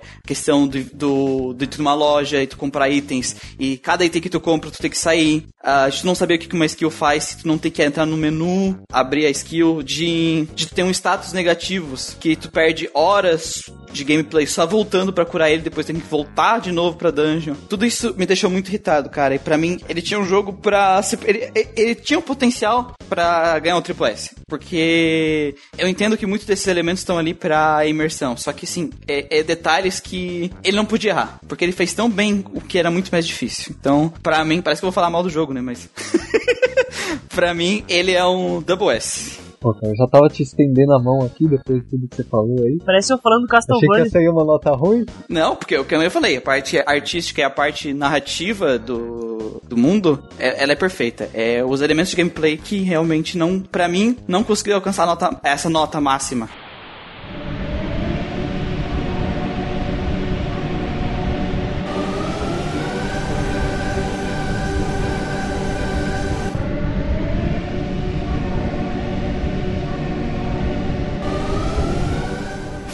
Vamos agora, gente. Normalmente a gente finalizaria o podcast aqui, mas a gente vai fazer diferente essa semana, certo? Sim. Nós vamos para uma zona de spoilers, então se você não jogou o jogo, ficou interessado, quer jogar, sugiro que não entre aqui, não, não pare de escutar agora e, e vai lá jogar o jogo. Que a gente já deu a nota, você sabe mais ou menos o que você vai esperar do jogo aqui, é para quem já jogou e quer conversar sobre teorias e, e o final do jogo mais de boa, assim, né? Coloca um tema aí, melhor, tipo. Tarará. Olha, Uma música mega alta aí, um carinho. Spoilers. Bilu falando. Ah, se é sobre spoiler, é comigo mesmo. Eu acho que a gente tem que começar mesmo, pela parte já pra o pessoal que ficou aí e não jogou o jogo se arrepender. Pelo final, pela última batalha, que é a parte que não é nem um pouco bonitinha do jogo. É a parte que traumatizou crianças, né? Como é que é a teoria lá, Christian, que tu entra numa perna de mulher aberta? Como não, é que é a história? É que aquilo é muito louco, né, cara? O que acontece? é muito louco, mano tu. Primeiro é estranha essa parte final, né? Tu tem que voltar no tempo pra enfrentar o Gigas que tá atacando do passado. E tu tem que entrar, botar tua alma num robô, né? Porque o, só os robôs conseguem ir pro passado na máquina. Porque tu não consegue voltar no tempo na tua forma biológica. Então tu volta em pensamento só. Tu, tu, tu com tua consciência volta no passado naquele corpo de robô. Aí tu enfrenta aquele terror, né? Que é uma, uma batalha complicada até chegar naquela, naquela montanha, que é uma fenda, né? Que as pessoas teorizam, né, que aquilo é, representa uma mulher de pernas abertas, né? Que ela, é a fenda representa aquilo que todos os guerreiros representam. Até porque o nome do jogo é Modern, né? Exatamente. E é estranho, porque no momento que tu entra nessa caverna, nessa gruta, né? é, gruta tu, úmida. Tu sobe na, na, naquela máquina do Gigas, eu não lembro o nome, naquele Boom, sei lá como é que é o nome. Sim. E, e ela parece um útero, né, cara? Parece o caminho. Não, não, não um útero, mas o caminho interno de uma vagina de uma mulher, assim, até o cérebro. Assim. Sim. Tá muito claramente, graficamente pra gente, sabe? isso e é, pulsando, né? Isso é bem louco, cara. Isso é bem louco. E, e a, a, parte, a parte de baixo parece que ela tá meio que pulsando, parece que tipo são veias, sabe? Parece que tá correndo alguma coisa por isso mesmo. é muito estranho, de verdade. Então o jogo ele fica dark, ele fica estranho. No momento que tu volta no passado, ele já fica cinzento, estranho, né? Aquele modo de Jonas lá, tranquilo, alegre, feliz, e deu outro jogo. Acaba na reta final, realmente. E aí tu enfrenta o Pork, né? E o Pork, que era o vizinho do Ness, dentro daquela máquina estranha. E aí seria a primeira fase, a primeira forma do, do Gigas, né? É, abre, né? Aquela, aquela cápsula lá, o Cervix, sei lá, como pode chamar. E tem o rosto do Ness lá. Pra mim é o Nintendo. Pra mim é o Ness. Pra mim é honesto. Pra mim? Pra mim, né? Pra mim, aquilo tá olhando, parece como se fosse um olho olhando pro Ness e você tá refletindo o que tá na íris dele, sabe? É, é, foi essa impressão, tipo, que eu tô olhando diretamente pra ti, tipo. Sabe? Isso é muito estranho. Não existe explicação em game. É tipo. Eu lembro que um desses vídeos aí que a gente tava revisando o jogo, talvez vocês não perdi um detalhe, que citava o 2001 Odisseia no Espaço, né? um, um paralelo com o Earthbound, porque é uma coisa meio de arte mesmo, assim, pode fazer pensar, tu tirar tuas conclusões, porque o jogo ele te dá pistas o tempo todo mas ele não te dá uma coisa exatamente a essa, assim, sabe? É, ele não te dá respostas da história principal dele. É, tipo, tu tem que parar e pensar pra ver o que que é. É muito filosófico as coisas que ele tenta te passar. Mas o perturbador acontece depois que vem esse forte, né? Sim. Daí tem que aí ele abre a máquina, né? Não... Exatamente, abre a máquina e tem tanto conceito que o Gigas, ele funciona como os, os, grandes antigos do Lovecraft, né? Eles são seres tão grandes, tão maiores que toda a existência que a gente conhece, que a gente não consegue compreender eles. Eles são conceito de mal, uma coisa assim. Spock fala que ele, ele, ele ficou tão forte, tão forte, que ele nem tem mais consciência própria. Tipo, ele é um amontoado de poder que existe. Sim, ele sucumbiu ao mal e ele virou o próprio mal. Ele é um conceito, tá enfrentando um plano de fundo. Exatamente, cara, isso é louco. E com a música mais perturbadora do mundo. O Yu Gigax, ele, de longe, eu acho que ele é um dos vilões mais, um dos bosses mais perturbadores e, e eu, que, que existe no, no, nos RPGs, talvez, dos jogos. Sim, assim. Porque se a gente parar pra pensar todos os boss final de, de, desses Breath of Fire, Final Fantasy, é aquele aglomerado de cobra, pedaços de animal, aqueles deuses, Persona, que é a Izanami, sei lá, uma porrada de coisa assim. Mas aqui não, cara. Tu luta contra o conceito do mal e tu não tem como enfrentar ele. E aí a Paula Calma aparece, aí, Christian. Né? Um detalhe muito importante é que aqui a muleta cai, né? Exatamente. Porque o Multiple Rockets não funciona. Ah, mas a bazuca sim. Não, mas não, não faz não, diferença. Depois, antes ali ela funciona, mas daí aí no final só aparece, né? Psy ainda dá dano, mas não faz diferença. Tu precisa fazer o que, Christian, pra ganhar? E aí a Paula brilha, né? Porque é aquela coisa que não funcionava, funciona agora. Em, em que momento da existência, uh, quando tu tá numa espiral de desespero profunda solidão, onde não existe mais esperança, o que um ser humano ele costuma fazer? Ele pedir ajuda, né, cara? Então a ação de rezar da Paula funciona e vai pra Terra, pro futuro, né? Que a gente tá no passado, presente no caso. E os, vai reunindo os amigos e isso dá um dano no Gilgas, né? O poder da, da, da amizade, do vínculo que tu fez com, a, com as pessoas, por, por onde tu passou, né?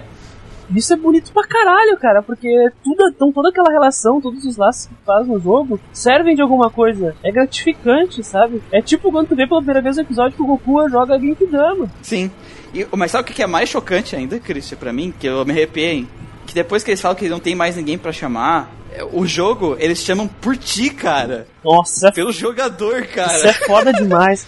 ah, isso aí é porque, porque fica... é que, tipo assim, já tu escreve teu nome durante o jogo, né? Tipo, duas vezes, o amigo do Jeff. Não, várias vezes durante o jogo, pra ti, eles fazem, tipo, e tu não entende por que, que ele tá fazendo isso, para garantir que tu vai botar o teu nome. Quem é o nome do jogador que tá jogando? Eles te perguntam assim.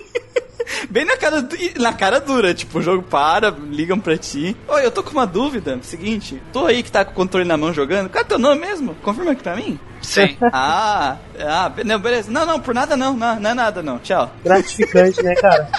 Gratificante. E aí tu esquece disso. E aí quando tu vai enfrentar ele, e acontece isso, te chama, e, tipo, e o teu, e a tua ajuda eles, tu que ajudou eles o caminho inteiro. Ele reconhece a tua existência como parte do, da, desse grupo, como uma, uma das pessoas que tiveram junto com eles ajudaram eles a completar isso, cara. E é assustador o Gigax, é. o, o, conceito, porque nada, que eu disse, nada no Super Nintendo fez o que aquela batalha faz, assim. É, soa como se os aparelhos de televisão fossem um monstro mesmo, cara.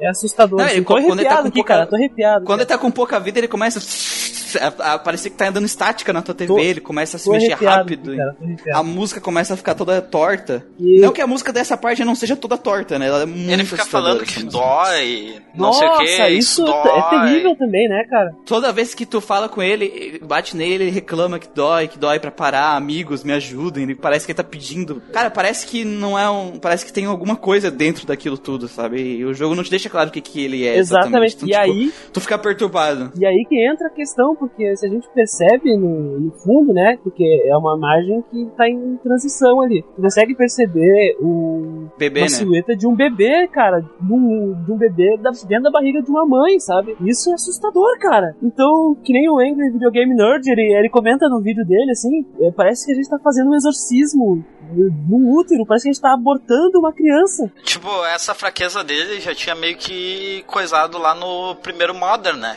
Que eles ganham ali com, com o lance do, dos sentimentos, coisa e tal. E aí se explora de novo isso, a fraqueza dele a sentimentos, coisa e tal, emoções. Tipo, da galera ali rezando. E eu achei isso bem interessante. Cara, isso é muito louco, porque não é complicado demais, cara. É uma coisa muito forte, né? Muito forte mesmo, assim, diferente. É estranho. É como se fosse a cereja no fim, no, no- no topo do bolo, assim. Não, cara, e o jogo ali, tipo, ele tinha essa mistura do bonitinho, né, na- nos inimigos e sai totalmente, né? É algo realmente perturbador. E aí a gente entra nas hipóteses e teorias, assim, porque o Shigesato Itoi, né, que é o criador do jogo, ele comenta que aquela parte final do jogo aí, ela é baseada num filme onde dentro da cabeça dele uma mulher foi estuprada, uma coisa assim, sabe? Sim, o The Military Policeman and the Dismembered Beauty, alguma coisa assim. É, só que essa cena não existe no filme, sabe? A cena em questão é só um cara s- apertando o pescoço de uma mulher ou algo assim, sabe? É que ele viu Então- quando ele era criança, né? Exatamente. Então, basicamente, a, a batalha contra o Gigas é uma representação do trauma, um trauma na infância do Shigesato Itoi, assim. E dentro do jogo a comunidade comenta bastante. Mas muitos autores de RPG fazem isso de botar um trauma e coisa e tal. Que eles têm como um vilão, assim, tipo, nada secreto, assim, sabe? É uma coisa bem comum na arte de forma geral, né? O cara transmitir aquilo que ele viveu ou como é que um estado emocional, assim. Ó, o esqueleto do, do He-Man, tá ligado como é que esse esqueleto foi feito? O cara foi num, num circo e aí lá ele viu um esqueleto e aquilo ficou na cabeça dele pra sempre. Até que um dia ele tinha que criar um boneco pra ser o vilão do He-Man e ele, ah, vai ser um esqueleto. Veio na cabeça dele na hora o medo aquele que ele tinha quando era criança. Perfeito. Mas dentro dos jogos eu não consigo pensar em nada parecido com isso. Nada. Qualquer jogo, em qualquer jogo, eu consigo pensar em nada parecido. E dentro da comunidade dos fãs, assim, cara, dentro da comunidade dos fãs, o pessoal tem várias teorias, né? Porque a teoria, assim, que o pessoal comenta bastante é que o Gigas, que ele foi o vilão do primeiro Modern, tem uma relação com os humanos, né? Porque no primeiro Modern, assim, ele conta que ele foi adotado por humanos. Pela, pela mãe dele lá, Ma- Maria, né? Só que esses humanos, eles são os avós do Nintendo, se eu não me engano, né? Sim. Sal. Então, tem uma história aí meio obscura. Será que a mãe do. a avó do Ninten, ela só adotou o Gigas ou ela gestou ele? Será que houve ali um caso, sei lá. Então, tem umas coisas meio obscuras. É, Extra-alienígena. tem umas coisas meio obscuras aí na história do Modern, né, cara? Estranho isso. Mas no, no 1, o Gilgas tinha forma física e consciência, né? Tinha, Sim. tinha. Não- é à toa que dizem que o Gigas do, do primeiro Modern foi a inspiração do Mewtwo, que é um outro ser criado, né? Até porque parece que o estúdio é o mesmo, né? Pelo Isso. que eu tava lendo. A Critters, né? É, que depois virou, depois virou a Pokémon Company, uma coisa assim. Isso. Esse Gilgas que a gente vê aqui é um é uma consequência da derrota dele daquela época. Ele ficou assim por causa daquela. Olha, pelo que Aquela o luta. pessoal fala bastante, sim, porque, tipo, a fraqueza dele era os sentimentos, foi derrotado por isso lá no Nerfball de Begins, que nem diz aqui, ou Modern 1, e aí agora ele é derrotado pelos mesmos, pelo mesmo lance, né, os sentimentos, e dói bastante pra ele quando, quando a Paula reza. É, ele sente falta da, da, da família. A única coisa que ele teve como relação afetiva foram os pais adotivos dele, né? Então, complicado. Tem uma coisa bem forte aí, bem forte mesmo. A gente percebe que é um, tem uma, uma falta, uma afetividade ali, né? Porque se a gente. É que nem no mundo real, cara. Quando uma criança ela não tem a afetividade dos pais, a gente tem um psicopata, né? Ou, ou depressão, ou sei lá. E o Gigas é um, um deus, uma entidade cósmica que tem esses problemas. Mas sabe que, tipo, durante a batalha ali, quando eu descobri que o Pork, eu não fiquei com ódio dele, cara. Tipo, por ele ter se aliado ao vilão. Eu tava até preocupado com o Pork, até chegar ali e ver que ele tava junto com o Gigas. Sabe, tipo, ele voltou pro Ah, eu quero passado. que fique claro que eu não chamei as, as pessoas de depressão de psicopata, pelo amor de Deus.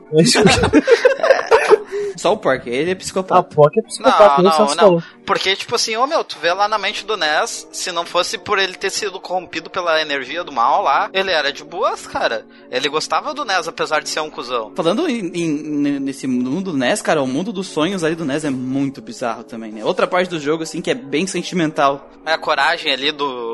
É dos Bird? do. É, os fly, o coisa. E tu chega lá, antes de tu falar com os Homem-Pássaro, tu, tu vê o túmulo do Zum Zum. Eu achei bem tocante Zum aquilo, tá ligado? Exatamente. Depois que tu joga a segunda vez o Earthbound, se torna ainda mais pesado esse tipo de coisa. Não, e o legal é que, tipo, e- eles representam a coragem, né, do Ness, e quando eles morrem, ficam a, a lápide dele ali do lado da casa, né? Sim, aí, tipo assim, no terceiro. Eu fui até o terceiro, morri três vezes. Aí o terceiro fala, tipo, a sua coragem ainda não morreu.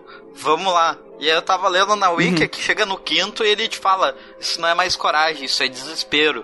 E aí, tipo assim, bah, é meio pesado, né? Porque tu vai matando Pode. eles, querendo ou não. Tu E o próprio vai matando tua o própria Flying coragem. Man, ele, ele, ele te olha, né? E como ele é uma restrição da memória, e tem aquele diálogo bem triste que ele diz que ainda dói da última vez que tu me bateu, né? Sim, cara. E isso é muito tenso, cara. Ou o boneco de neve, né? Que a gente até viu lá o. Eu posso ter uma derretido há muito tempo, mas ainda estou na sua memória, né? No seu coração. Essas E coisas tem, assim, tem muita galera com hate com, com Ness na cara imunda da coisa, tipo, ah, por tua causa que eu fui parar assim, ah, tu me destruiu, e aí vai ficando escuro, aí quando tu vê alguém que é legal contigo, tipo, sei lá, tua mãe, aí tudo vira vermelho, numa cor mais viva. E aí quando tu bateu. São as É, emoções, né? Eu achei isso muito legal. Conforme tu vai falando com as pessoas, tu vai mudando o cenário. Eu achei isso muito incrível. Então a gente consegue perceber que tem essa sensibilidade, né, pelo, pela equipe que fez o jogo, assim, é uma coisa bem difícil de achar. E que é basicamente aonde o, o, o Undertale bebeu a, né, a água dele. Sim, o próprio o criador ele fez mods de Modern, né? De Earthbound. Bastante até. Tanto que tem várias músicas. Se eu não me engano, a Megalovania do Undertale ela é inspirada numa das músicas do, do Earthbound, se eu não me engano. Não vou dar certeza aqui. Mas ele tinha o lance de ser. ser modder do E Earthbound. fica aí já o spoiler, né, que uma hora a gente vai acabar falando do Undertale. Ah, isso, ah, isso eu já tinha dado spoiler lá no outro vídeo. Não, mas a gente tem que dar spoiler sempre. Em posso dar mais um spoiler então. E... Não. Ah, falando do final do jogo lá, que deixou, tipo assim, que o Pork ele conseguiu escapar e foi embora. E Ah, aí é meio verdade, que deixa pro isso. Modern 3. Poderíamos ter um Exatamente. Modern 3 aqui? Mas a gente sabe Claro. que no Modern 3 não acontece, né, né, com o NES. Então, Não, mas tem o Modern, tem o, tem o Pork na, no Modern 3. É, Ele virou Pork, e é o mesmo, tanto que tem coisa, tem uma galeria lá pro, pro NES e coisa eu tal. sei, mas, uh, bom, mas não é o NES, não é uma aventura com o NES, é com outro personagem. Sim, mas é, tem isso um que eu acho estranho, né? É que nem o Nintendo, o NES não é o Nintendo, mas tem o Gigas. Tipo, o vilão de um passa pro outro.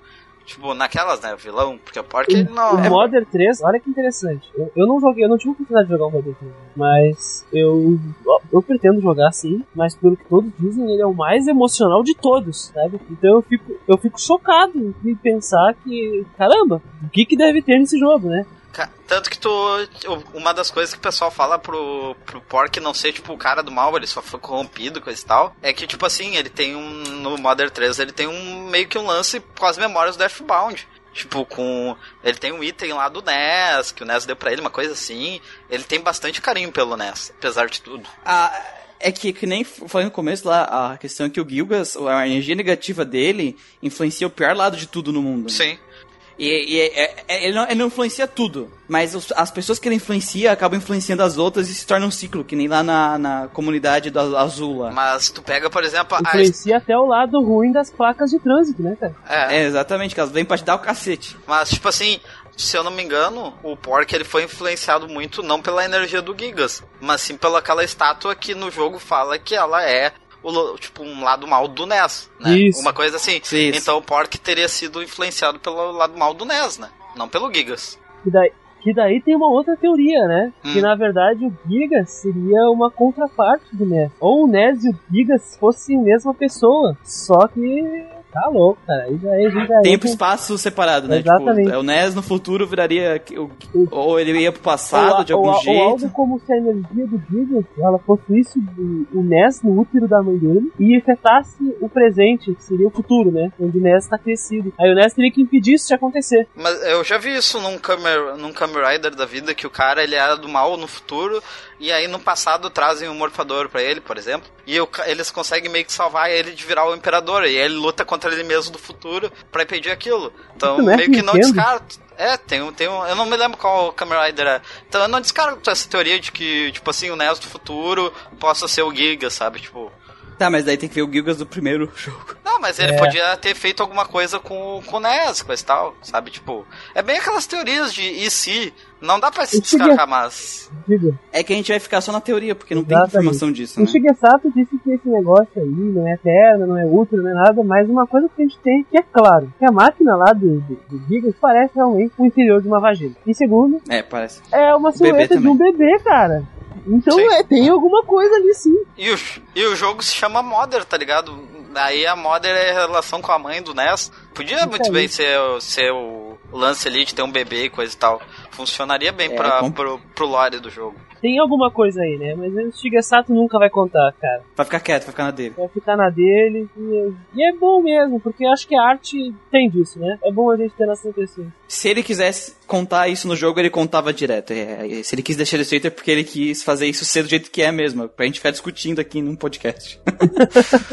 Chegamos ao final de mais um Geek Quest, pessoas. Espero que tenham gostado aí de Earthbound. Pessoal que ficou até os spoilers aqui com a gente até o final. Espero que tenham gostado do podcast. Lembrando que o nosso Gradcast, nosso podcast quinzenal de RPG, você vai, pode ouvi-lo todas a primeira e terceira sexta-feira do mês. Nossa rede social GeekQuest. E também temos a nossa página parceira de RPG XP que voa. Isso aí. Best name ever. É muito criativo, realmente. Do, do, Lu- do nosso querido amigo Lucas. Então, se, se você gostou, tem sugestões, críticas, quer falar um pouco sobre a sua experiência com o Infobound, você pode mandar e-mail para contato geekquest.gmail.com. Você tem traumas de infância? Mande para nós. nós iremos ler tranquilamente no e-mail trauma de infância de vocês. Vocês quebraram a televisão de vocês achando que era um demônio saindo do Super Nintendo? Ah, conta pra gente também, porque eu quase fiz isso aqui. Falei que foi tudo um problema, mas não. Era o jogo mesmo que tava ali me assustando. Dormi tarde. Depois. Com que música vamos ficar hoje, pessoal? Vamos ficar com a, a banda favorita do Earthbound, que a gente nem citou ela no podcast. Ah, pode ser o tema de Onyx também, esqueci a banda. Né? Ah, Esquece o. É a banda completamente. esquece Beatles, esquece David Bowie, bota o tema de Onet do Smash Bros. Né? Boa, Beleza. boa, boa. Coloca aí o remix do, do Starman do David Bowie com, com coisas do Super Nintendo do Modern. Tu tá achando que Não. isso aqui é Castlevania, que os caras ficam misturando o tema de uma música com a outra e. Eras isso? Bota easter egg. Não, isso Ah, aí na, é uma... dúvida, na dúvida, coloca o tema do Diddy Kong Racing, né? Ah, ô, um ponto, Sempre. um ponto, um ponto de avaliação aqui que nós estamos. Esse jogo não tem pesca, não tem silêncio. Esquecemos de falar isso. Se não tem pesca, eu poderia ter aumentado a nota, né? Boa noite, pessoas. Ah, boa noite. Ou tchau, não sei que horas vocês estão vindo. É Tchau. verdade. A- pode alô, ouvir. filho, você não acha que está muito tarde? Tem que dormir. Sim ou não? Não era bem essa a Tchau, resposta pessoal. que eu esperava. Tchau, pessoal. Falou.